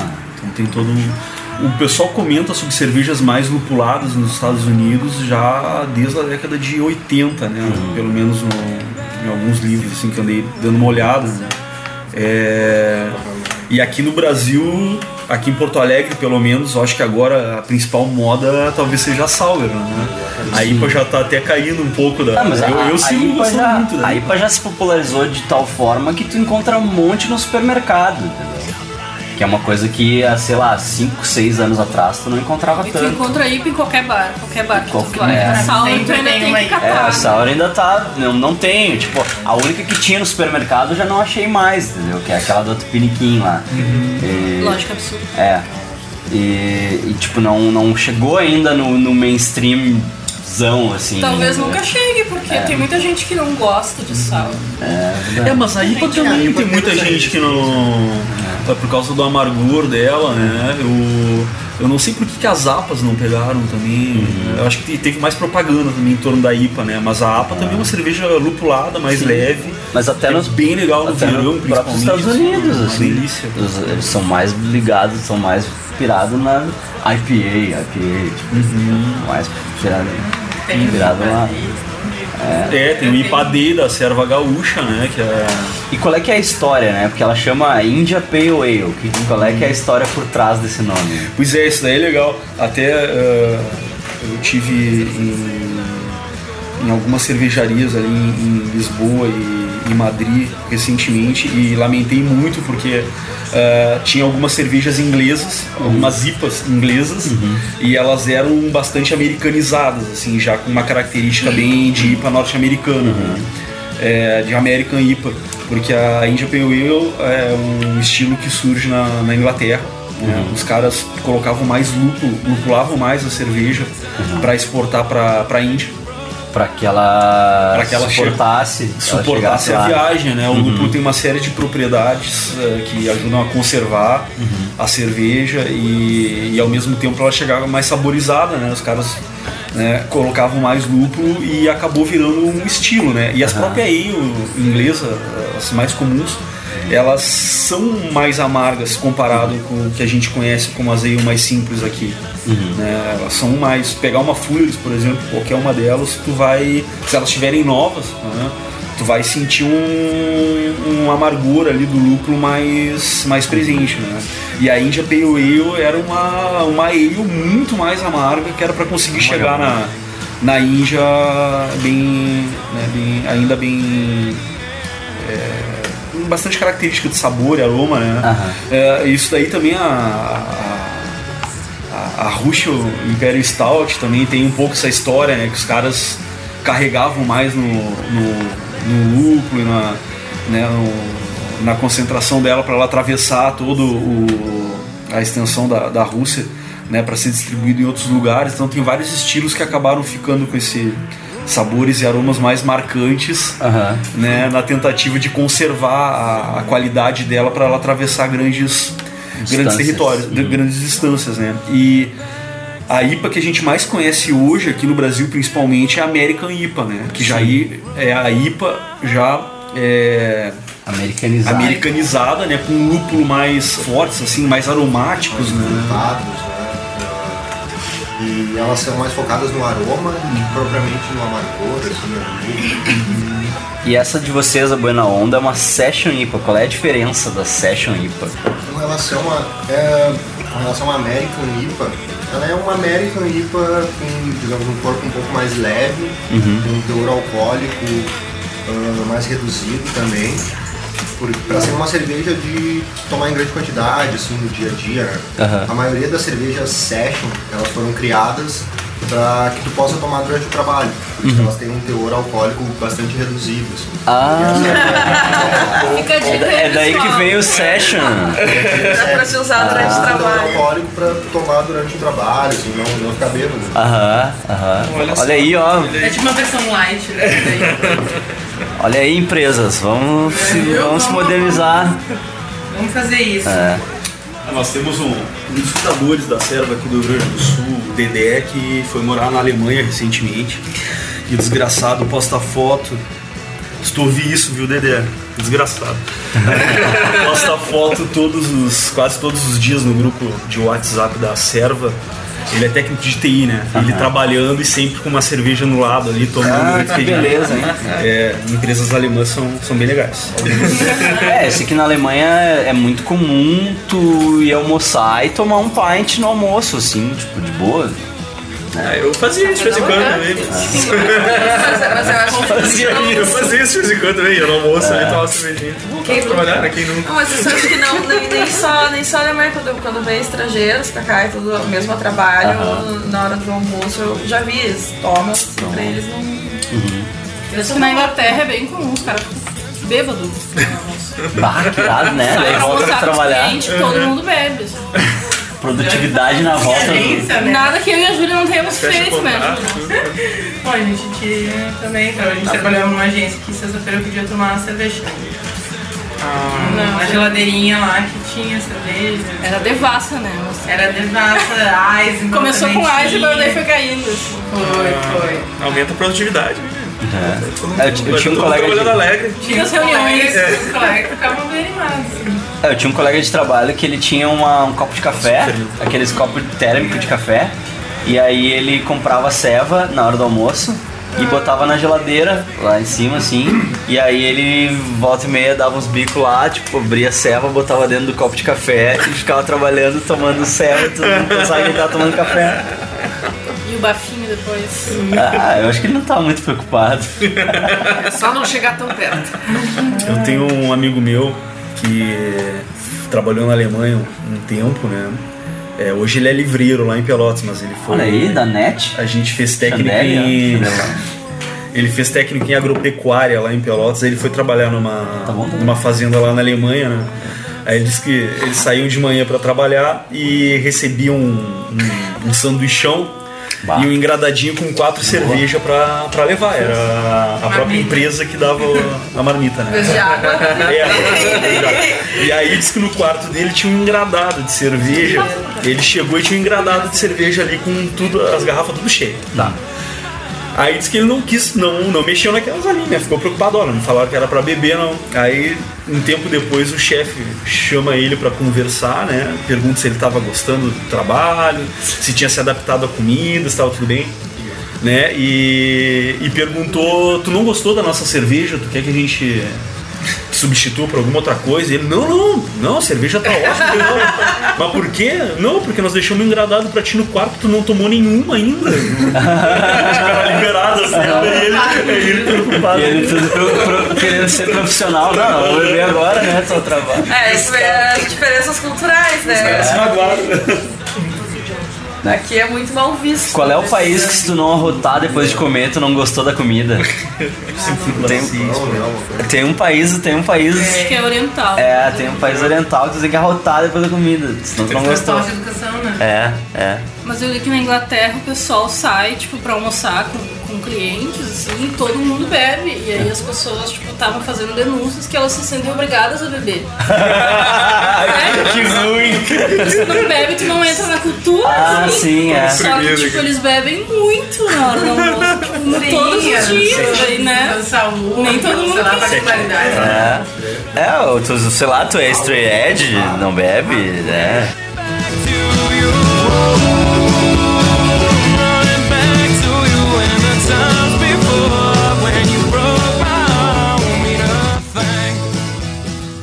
Eu vou fazer cerveja com a minha própria mão, vou criar. Eu vou virar um mestre cervejeiro. O senhor traz duas, mais duas ampolas, soma tudo e faz uma pendureta aí. Pendura a conta.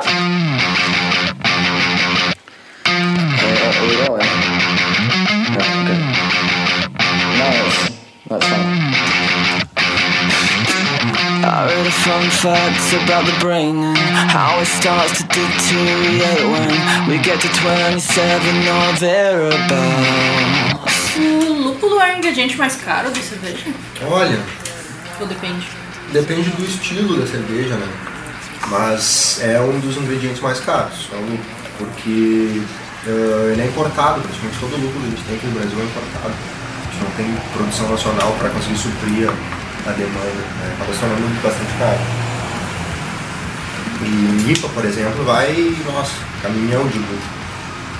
Então, É, a gente vê que as cervejas com mais lúpulo são mais caras que as outras. Não, são mais caras. É. Tem o pessoal em Pelotas ali no Embrapa, eu escutei falar esses tempos que estavam tentando produzir cerveja com carquejo ao invés do lúpulo. Um bicho. Carquejo já tem algumas propriedades muito semelhantes É. a. O lúpulo é uma planta que é uma trepadeira, né? Primo da, da maconha, inclusive. né? Ah, vou fazer cerveja com maconha então. Olha! Não sei se rola. TH Selva. Não sei se TH Selva. Não, não, tem, tem uma holandesa que, que faz, né? Até fica um sabor bem interessante, assim. Né? Mas Mas- permanece o THC? Não. Não, ele, não. ele acaba sendo Não. eliminado na produção, Tem né? um que faz. Opa! Traz um segredo aí, Júlio. Não, tem, dá pra fazer extração alcoólica no THC. Porque o THC ele, tu, tu consegue isomerizar ele também, é tipo o alfa, o alfa ácido, tu isomeriza ele no álcool e dá pra tentar, né? Não sei, eu não fumo maconha, eu nunca tentei. Não, nós, nós também não. Ninguém, não, ninguém aqui. Essa coisa Ninguém aí. aqui, ninguém aqui faz isso. Olha Tudo só, amiguinhos, veja a importância da química na vida das pessoas. É, Ah, tu tava falando sobre carqueja, né? Eu... Não, eu tava vendo também que estão tentando fazer com manjericão também.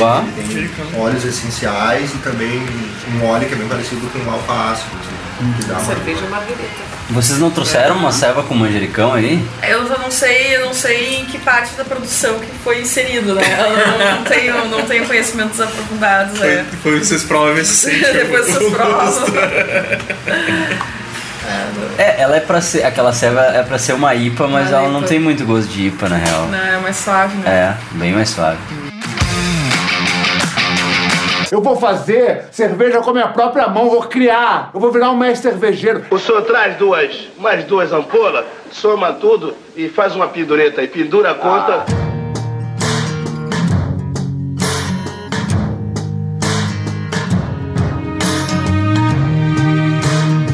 Bom, vocês produzem basicamente IPA, que mais fazem porter também. A gente tem a Session IPA, que é a gente está tomando, a Buena Onda. A gente tem uma Black IPA, que é Uhum. a Dark Side. A gente tem uma Porter, uma Robust Porter, na verdade. Uhum. Qual é que é a história por trás da porter? Qual é, é a diferença dela? Cara, ah, da nossa ou do, do estilo? Do geral? estilo, do estilo, e daí depois tu fala da de vocês. A Porter é uma cerveja que, na verdade, ela foi criada em Londres, né? Que ela, era muito tomada pelos trabalhadores do porto lá Uhum. na época. Uhum. Ah, tem uma história por trás do malte, não sei se tu, É, se tu, se tu sabe, que tipo, parece que aconteceu uma, um incêndio em alguma, em alguma maltaria e acabou torrando malte. Isso. Ah, Aí por isso foi- que ela tem o sabor mais Exatamente. torrado, assim. Talvez tenha sido daí que tenha surgido a primeira, com esse malte torrado. Aham. Mas basicamente foi uma cerveja que foi criada para ser tomada pelos, pelos estivadores lá do porto. Uhum. E a Robust Porter ela é uma variação ah, um pouco mais alcoólica. Um pouco Uhum. mais alcoólica, um pouco mais encorpada Uhum. e com menos gosto de, de malte torrado do que uma, uma porter convencional. Hum, tá. Qual que é a diferença da Porter pra Stout? Ah, a Porter ela puxa um pouco mais, digamos, para um chocolate, um chocolate amargo, assim, e a Stout ela puxa um pouco mais para um café. E também tem um pouco de, de diferença de teor alcoólico, assim, de, de amargor. Basicamente é isso. E apesar da Stout ser a mais conhecida hoje, a Stout é originária da Porta. Exatamente. Ah. É a Porter. Tirar todas as dúvidas sobre cerveja. É, tá sendo É. muito destrutivo. É, né? Tô Não, sendo... e, a, Tô e a história da Porta da Old Boys também é legal. Ah, é Marlon, acho que, Ah, tem, que sim. tem que ser Ah, contado, conta? né? Sim, essa Porter a gente fez em, em homenagem ao nosso cachorro, o Marlon, né? Uhum. que nome, até o nome dele também foi em homenagem ao cara que nos ensinou a fazer cerveja. Ah. o Marlon. Ah, foi um cachorro que a gente adotou ah, de rua, assim, os, os antigos donos foram embora, Uhum. deixaram ele, a gente adotou. E desde o início a gente tinha uma ideia de fazer uma cerveja em homenagem a ele, né? E como ele é um cachorro todo preto, assim, Uhum. surgiu a ideia de fazer uma porta. E agora no último concurso de, de Blumenau, até a gente ganhou uma medalha com ela, a gente ganhou uma medalha de prata. E como não teve ouro, ela ficou como a melhor do, do país no estilo. Aham. E a gente também tem uma campanha bem legal com essa ceva que a cada garrafa que a gente vende, a gente doa 500 gramas de ração. Ah, que Uma legal. entidade protetora dos animais. Aham. Que tri. Então é, é, é bem tri, assim, e foi bem legal ter ganhado essa medalha, porque, ah, tipo, não, não era a cerveja que a gente estava esperando ganhar. Sim, sim. Foi uma surpresa. Era uma surpresa, mas a gente achou que foi pela campanha de doação, então foi- Sim, foi super positivo, né? Exatamente. É. Tu lembra? Tem com quantos quilos você já conseguiu doar pra campanha? Vai, a próxima doação agora vai completar uma tonelada. Bah, quer fuder? Fuder, aí, Mas é é que quando, quando a gente fica sabendo disso, meio que tem. A gente tava num, num bar há pouco tempo ali no Mundo que ele, ele, ele falou dessa, dessa campanha, né? É, ah, é verdade. Cerveja boa pra cachorro. É, tem, o, tem nos cartazes dos bares que vendem a Marlon, é bar bom pra cachorro, né? a cara dele é uma. A patinha. Ele é né? uma simpatia. Ah, é, e a- a- o cachorro que tá na embalagem da serva é ele mesmo. Isso, isso. É o próprio. É o próprio. Claro que uns 10 quilos mais magro que ele tá agora. A fama causa isso, né? É, tá, agora ele tá, tá rico, tá ganhando.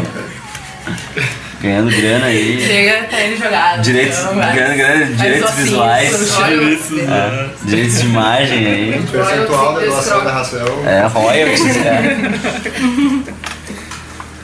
Eu acho que um negócio legal de falar também. é- Sou propagandista, tenho até camiseta aqui. Tem uma serva gaúcha aqui no, no Rio Grande do Sul, que é a Associação de Cervejeiros Caseiros. né? Uhum. E é um ambiente assim aberto para quem quiser aprender a fazer cerveja, não, não conhece nenhum cervejeiro. Uhum. Ah, de 15 em 15 dias tem reunião lá na, na terça-feira de noite. E para quem quiser aprender é um lugar legal para chegar lá, trocar informação e tem equipamento lá, tem tudo. Acho que é interessante propagandear isso para quem quiser se aventurar. Só é importante avisar que é, depois que fizer a primeira e tomar a própria cerveja, tá Fadado não volta a- mais. Já aviso porque é, depois é um sacrifício para para conseguir sair da, né, do, do feitiço, porque é, é viciante realmente. Mas, é, mas tu, tu faz tua serva lá ou tu tem teu equipamento? Não, eu tenho, tenho equipamento e às vezes faço lá também. Né? Uhum. Que lá tem um. tem todo um equipamento já em um ambiente preparado, assim, porque. Uhum. Assim, fazer cerveja não é muito. não é um processo muito fácil, assim. Né? Uhum. As primeiras vezes pode assustar até.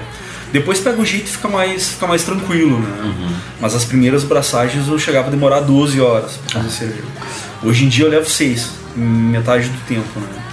É, tem muito detalhe. né? E a gente nunca para. É uma coleçãozinha de pequenos detalhes. E a gente nunca para de aprender. Né? Tem cada estilo novo que tu te dispõe a fazer, tem uma coleção de detalhes ali que vão ser importantes, desde temperatura, tipo de malte, tipo de lúpulo, tem todo um. Só que tem muito livro hoje em dia. Aqui em Porto Alegre a gente tem várias lojas que vendem o equipamento de excelente qualidade, com ingredientes também de muita qualidade. Né?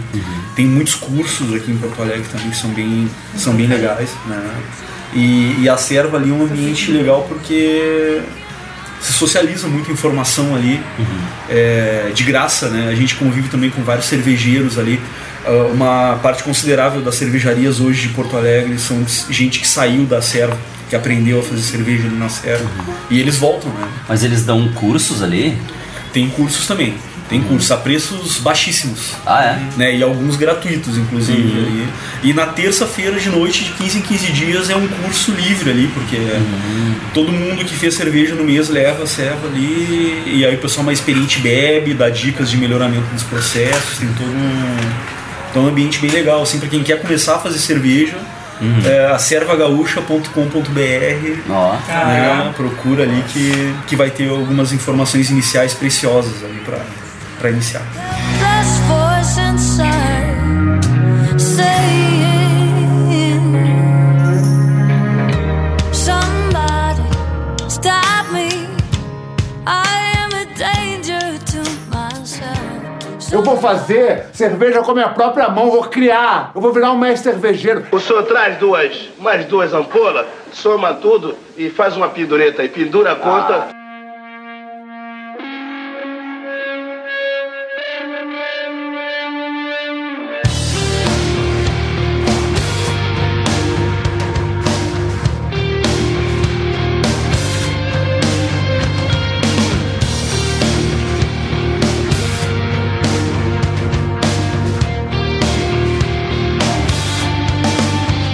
como é que é o processo de fazer cerveja? Então, tipo, tem um, um algoritmo, assim, né? Pra tu fazer, tipo, que nem tu falou, cada, cada tipo de cerveja vai ter um, um- detalhes diferentes de processo, né? Mas tu tem uma base que é a mesma, tipo, ou... Processo. É. O que, que é o primeiro passo? O que, que tu faz? Primeiro tu aprender a limpar. Ah, não, eu não lembro quem foi que falou isso, mas é, é bem real, né? Cerveja é tudo que tu faz quando tu não tá limpando, né? Tem que ter noções básicas de limpeza e sanitização, né? Esses dias o Luiz falou em fazer cidra, imediatamente eu falei pra Dani, Dani, segura o Luiz porque ele vai contaminar esse negócio. Como é que ele vai fazer que ele... Porque é... Inclusive, ele me ensinou a sanitizar antes de qualquer outra coisa. Olha, esse se ele chegar É. com uma cerveja, Parece que é muito É. fácil. 70 e iodo. Senhor Miyagi, né? Porque a cerveja... Cera pra lá, É, porque a cerveja é uma contaminação, na verdade. Aham. Mas é né? É uma contaminação controlada. Se tu permitir que outra contaminação cruze ali, é aí que dá o, é que dá o problema. A Né? gente teve uma palestra na, na faculdade lá um dia, na, na gastronomia, que era tipo, teve algumas aulas sobre cerveja. E aí foi um cara lá que fazia, e ele disse que tinha muitos amigos dele que se meteram a fazer cerveja, só que eles não tinham muita noção da importância de tu limpar, esterilizar e tal, as coisas. Isso é perigoso. Que as pessoas faziam muitas garrafas e as garrafas começavam a explodir, assim. E as pessoas tinham que Bah. enterrar as garrafas no quintal. as garrafas vão ficar estourando dentro da casa delas. Os caras cara, cara fazendo na banheira de casa, tá ligado? É, Esse negócio de enterrar a garrafa é interessante, porque todo mundo que conhece ó, algum parente assim, mais antigo que faz, diz que fazia cerveja, e fazia Aham. realmente, né? Aham. Eles enterravam as garrafas para fermentar e para carbonatar, porque a temperatura no solo ela fica em torno de 23, 22 Uhum. graus, que é uma temperatura de fermentação boa. assim, né? Então, é verdade. O segundo processo para fazer cerveja, assim, que daí independe se for cerveja de milho, de, de- Milho até não, mas se for de cevada, Ah. de, né, de qualquer outra coisa, ou de mandioca, como a Aham. cauinha, né? É tu extrair açúcares do amido. Aham. Tá? Tu vai ter que extrair açúcar. Então, como é que a gente faz isso, né? A gente coloca um malte moído, né? Malte normalmente de cevada, mas também se faz com, né, com, com outros é, cereais fermentáveis, né? A gente coloca esse malte moído já e, e para ele virar malte também tem um processo, né? Tu ativa o processo enzimático dele, depois corta com, com temperatura, né? Da cevada, principalmente. Tu vai colocar esse malte moído em contato com água aquecida. Né?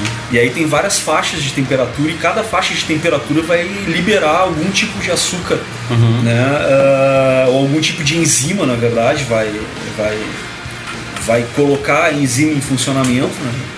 E dessas enzimas e desse açúcar depois é o que vai fazer o mosto pra gente fermentar, né? Então, eu acho que isso daí é o algoritmo básico, assim, né? Não tem muito. Em termos gerais, faz um chá, ferve o chá e coloca pra fermentar. Por aí. Só que tem toda uma série de cuidados. Que o, o mosto é, é essa, é esse chá, entre aspas, tipo, É essa. esse extrato, É. exatamente. O extrato do malte. Que, que é isso que vai fermentar e aí vocês vão. O que vocês vão fazer? Tipo, tirar, vão tirar o, o, o excesso de, de malte, deixar só o líquido? Ah, na verdade, isso é filtrado, né? Aham. Coloca o malte em contato Uhum. com a água, faz Uhum. a hidrólise ali. Ah, filtra isso, a própria, o próprio malte serve como um material filtrante, ali a casca Uhum. do malte. Filtra, passa para uma outra panela e a partir dali tu ferve. Então tu separa todo o bagaço do malte, passa Sim. só o líquido. Passa só o líquido. Só o Isso aí. líquido. E é esse líquido que é fermentado depois pela levedura.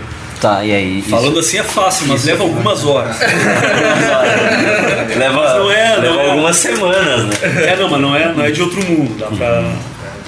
A sugestão é sempre a primeira cerveja que for fazer é tentar fazer com uma outra pessoa, né? Aham. Tentar adquirir o hábito de não tentar fazer sozinho, assim. Uhum. Ah, pra dividir trabalho e pra trocar informação também. Sim.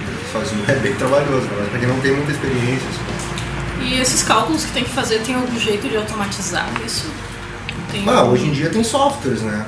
O software acho que o mais difundido é o Beersmith, né? que é um software que assim, ó, tu escolhe o estilo de cerveja, coloca os ingredientes ali e ele vai te dar os parâmetros, como é que ela vai ficar ah, conforme a quantidade de cerveja que tu vai fazer, tu configura o teu equipamento ali também. E isso é uma maneira de tu tentar garantir o mesmo sabor em cada produção que tu faz, né? Sim, é. Porque não é é uma coisa que não é garantida, né? Porque de- depende muito do, do lúpulo, depende muito do malte que tu tá usando. É, né? varia, varia conforme os, os ingredientes, né? Mas o processo em si dá pra tentar padronizar, né? Uhum. Porque sempre exatamente a mesma coisa, tu consegue manter um padrão ali de qualidade. Claro, variam conforme os ingredientes.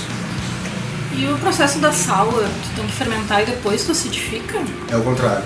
Primeiro tu acidifica. São duas fermentações no caso da sour. Né? É uma fermentação lática, que é para acidificar, que daí é isso, faz ali o primeiro chá, né?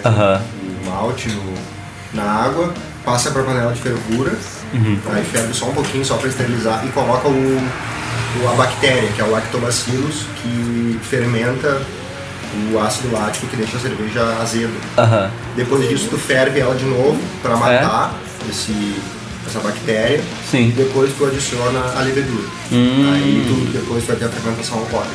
Quando tem fruta, em que momento tu coloca a fruta? É no início já? Olha, Geralmente varia, mas normalmente se coloca na maturação, depois que a, que a cerveja está pronta. Só Uhum. falta ela ah, ficar um tempo ali a frio para para clarificar, né, para Uhum. decantar tudo que ela tem de resíduo ali. Nesse momento tu coloca fruta. Coloca o suco de fruta daí. Suco de fruta, polpa de fruta, Aham. fruta in natura, Aham. enfim. A gente tomou uma Catarina Sour que tinha polpa de morango. Ela tinha pedaços de morango. A gente, a gente E tem lactose, era, de morango. era muito É. Ah, com lactose. E tipo, é bizarro, né? Porque como que tu faz pra que não estrague? Ela deve estragar muito rápido, né? O- é, um dos pro- a gente tem uma, uma sour com morango, e um dos problemas do morango é que ele oxida bem rápido. Uhum.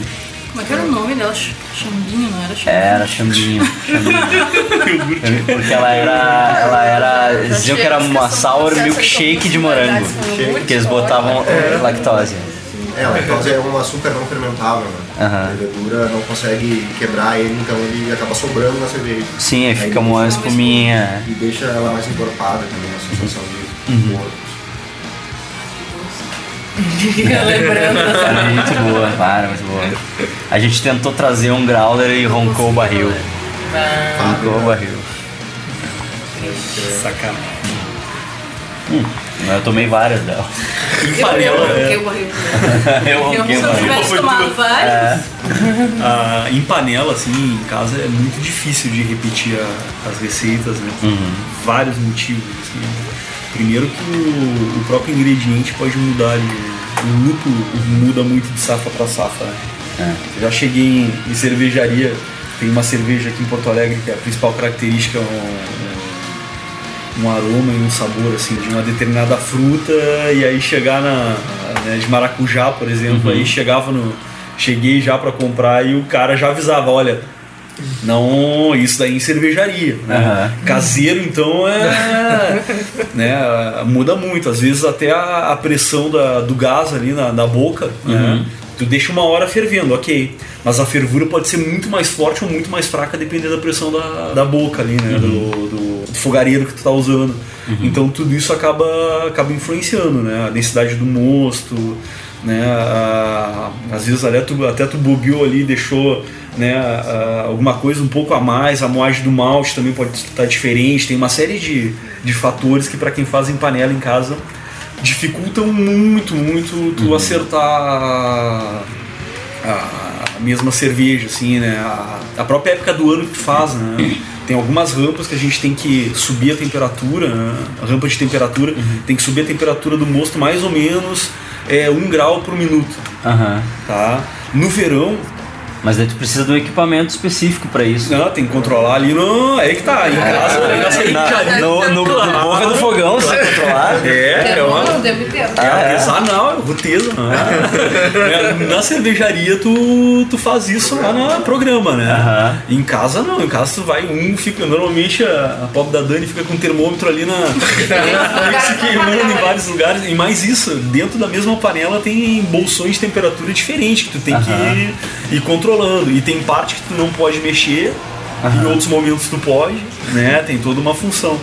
Então, no verão, né, tu consegue levar um grau por minuto, talvez até mais acelerado, tem que cuidar.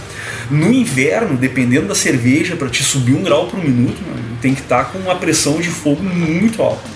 Para te subir um grau por minuto mais stout no inverno, por exemplo, que é uma densidade maior, ou uma IPA, uma double IPA com muita densidade, no Aham. rosto, tem muito malte por água, né, Aham.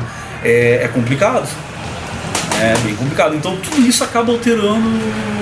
Em casa, tu, tu- Olha, eu junto garrafas de várias tiragens assim pra comparar e não, não fica. Não fica. Teve. Tem a Ipargenta mesmo, que é um estilo que eu já fiz cinco braçagens da Ipargenta, né? Ah, Não teve nenhuma que tenha ficado exatamente, Exatamente igual. né? Sempre tem um, um sabor, um aroma, né? A mais ou a menos que não tem jeito. Mas isso daí é legal também, né? É o legal do paneleiro. cervejeiro, né? É. Acho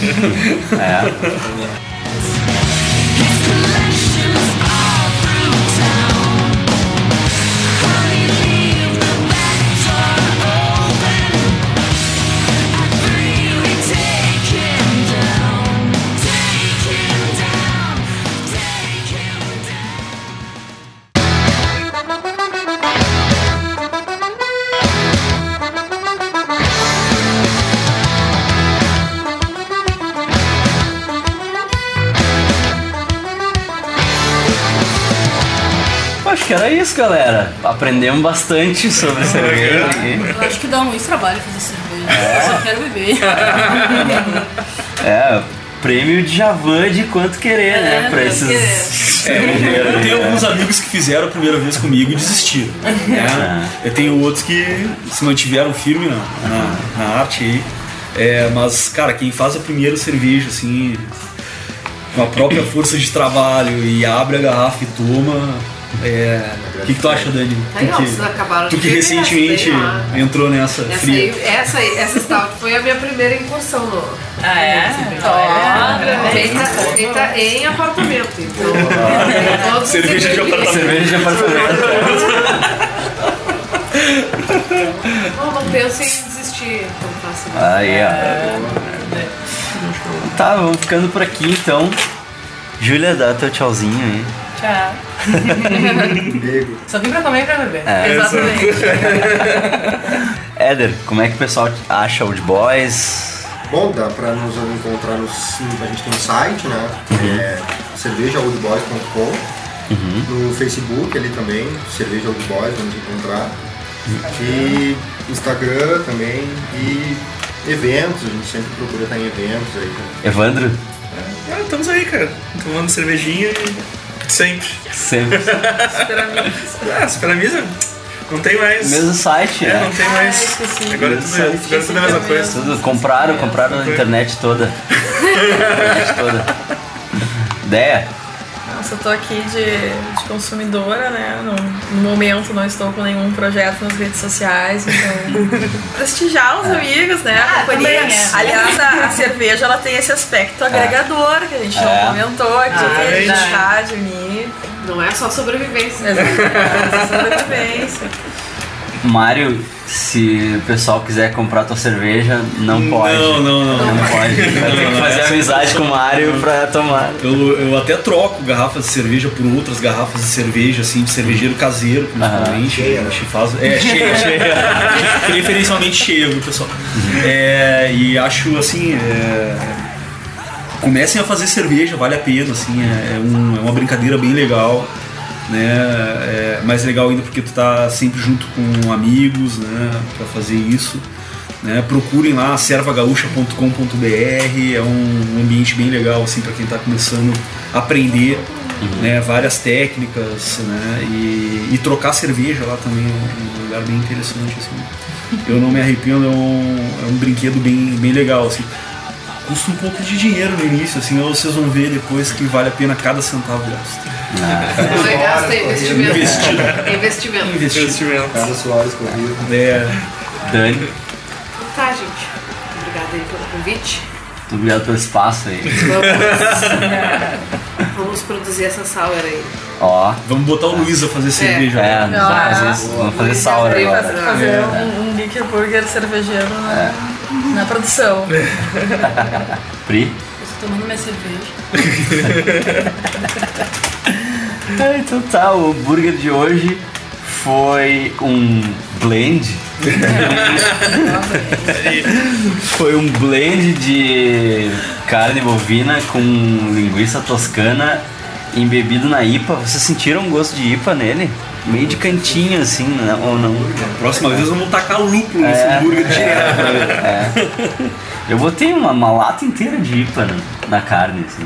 Tava maravilhoso. qualquer É, maneira. tava Com rúcula, maionese de gorgonzola e relish de pepino e pimentão. E queijo step, é. No pão australiano. Né? A receita tá toda no post aí, quem quiser fazer. Feito na churrasqueira. Feito na churrasqueira, tem que ter habilidades com a churrasqueira, não pode se queimar. A IPA, a IPA era da Old Boys? A IPA não é. Não, ah, então Boys, talvez não é tenha sido isso. É. Talvez tenha sido isso. É. Não vou revelar porque Tenta eles com a não estão nos Side, pagando tenta aqui. com a Dark Side. É, a gente vai ter feito com a Dark Side, ia ter ficado escurinha, ia ter ficado bom, E até né? o momento bebemos uma Vais. É, a gente bebeu uma Vaz do Mario, várias Buena Onda da Old Boys e a tua Stout, né? Stout, do Stout Mario da da Dani. Dani. E uma. A gente tá bebendo uma da IPA. Godóis Beer. Godóis Beer. Que é do- E Que é depois, cerveja eu, de panela. e depois vamos tomar uma Barley Wine que tá envelhecendo há dois anos e meio. Ah, daí. Acabou o podcast. Daí. Trouxe só uma garrafa, É. nada. Nós vamos parar por aqui agora, que agora nós vamos beber e a coisa vai ficar séria agora. Vai ficar séria, então tá? Agora a gente já bebeu. É, é geekburgershow.gmail.com quem quiser me xingar. então tá, tchau galera, falou. Falou. O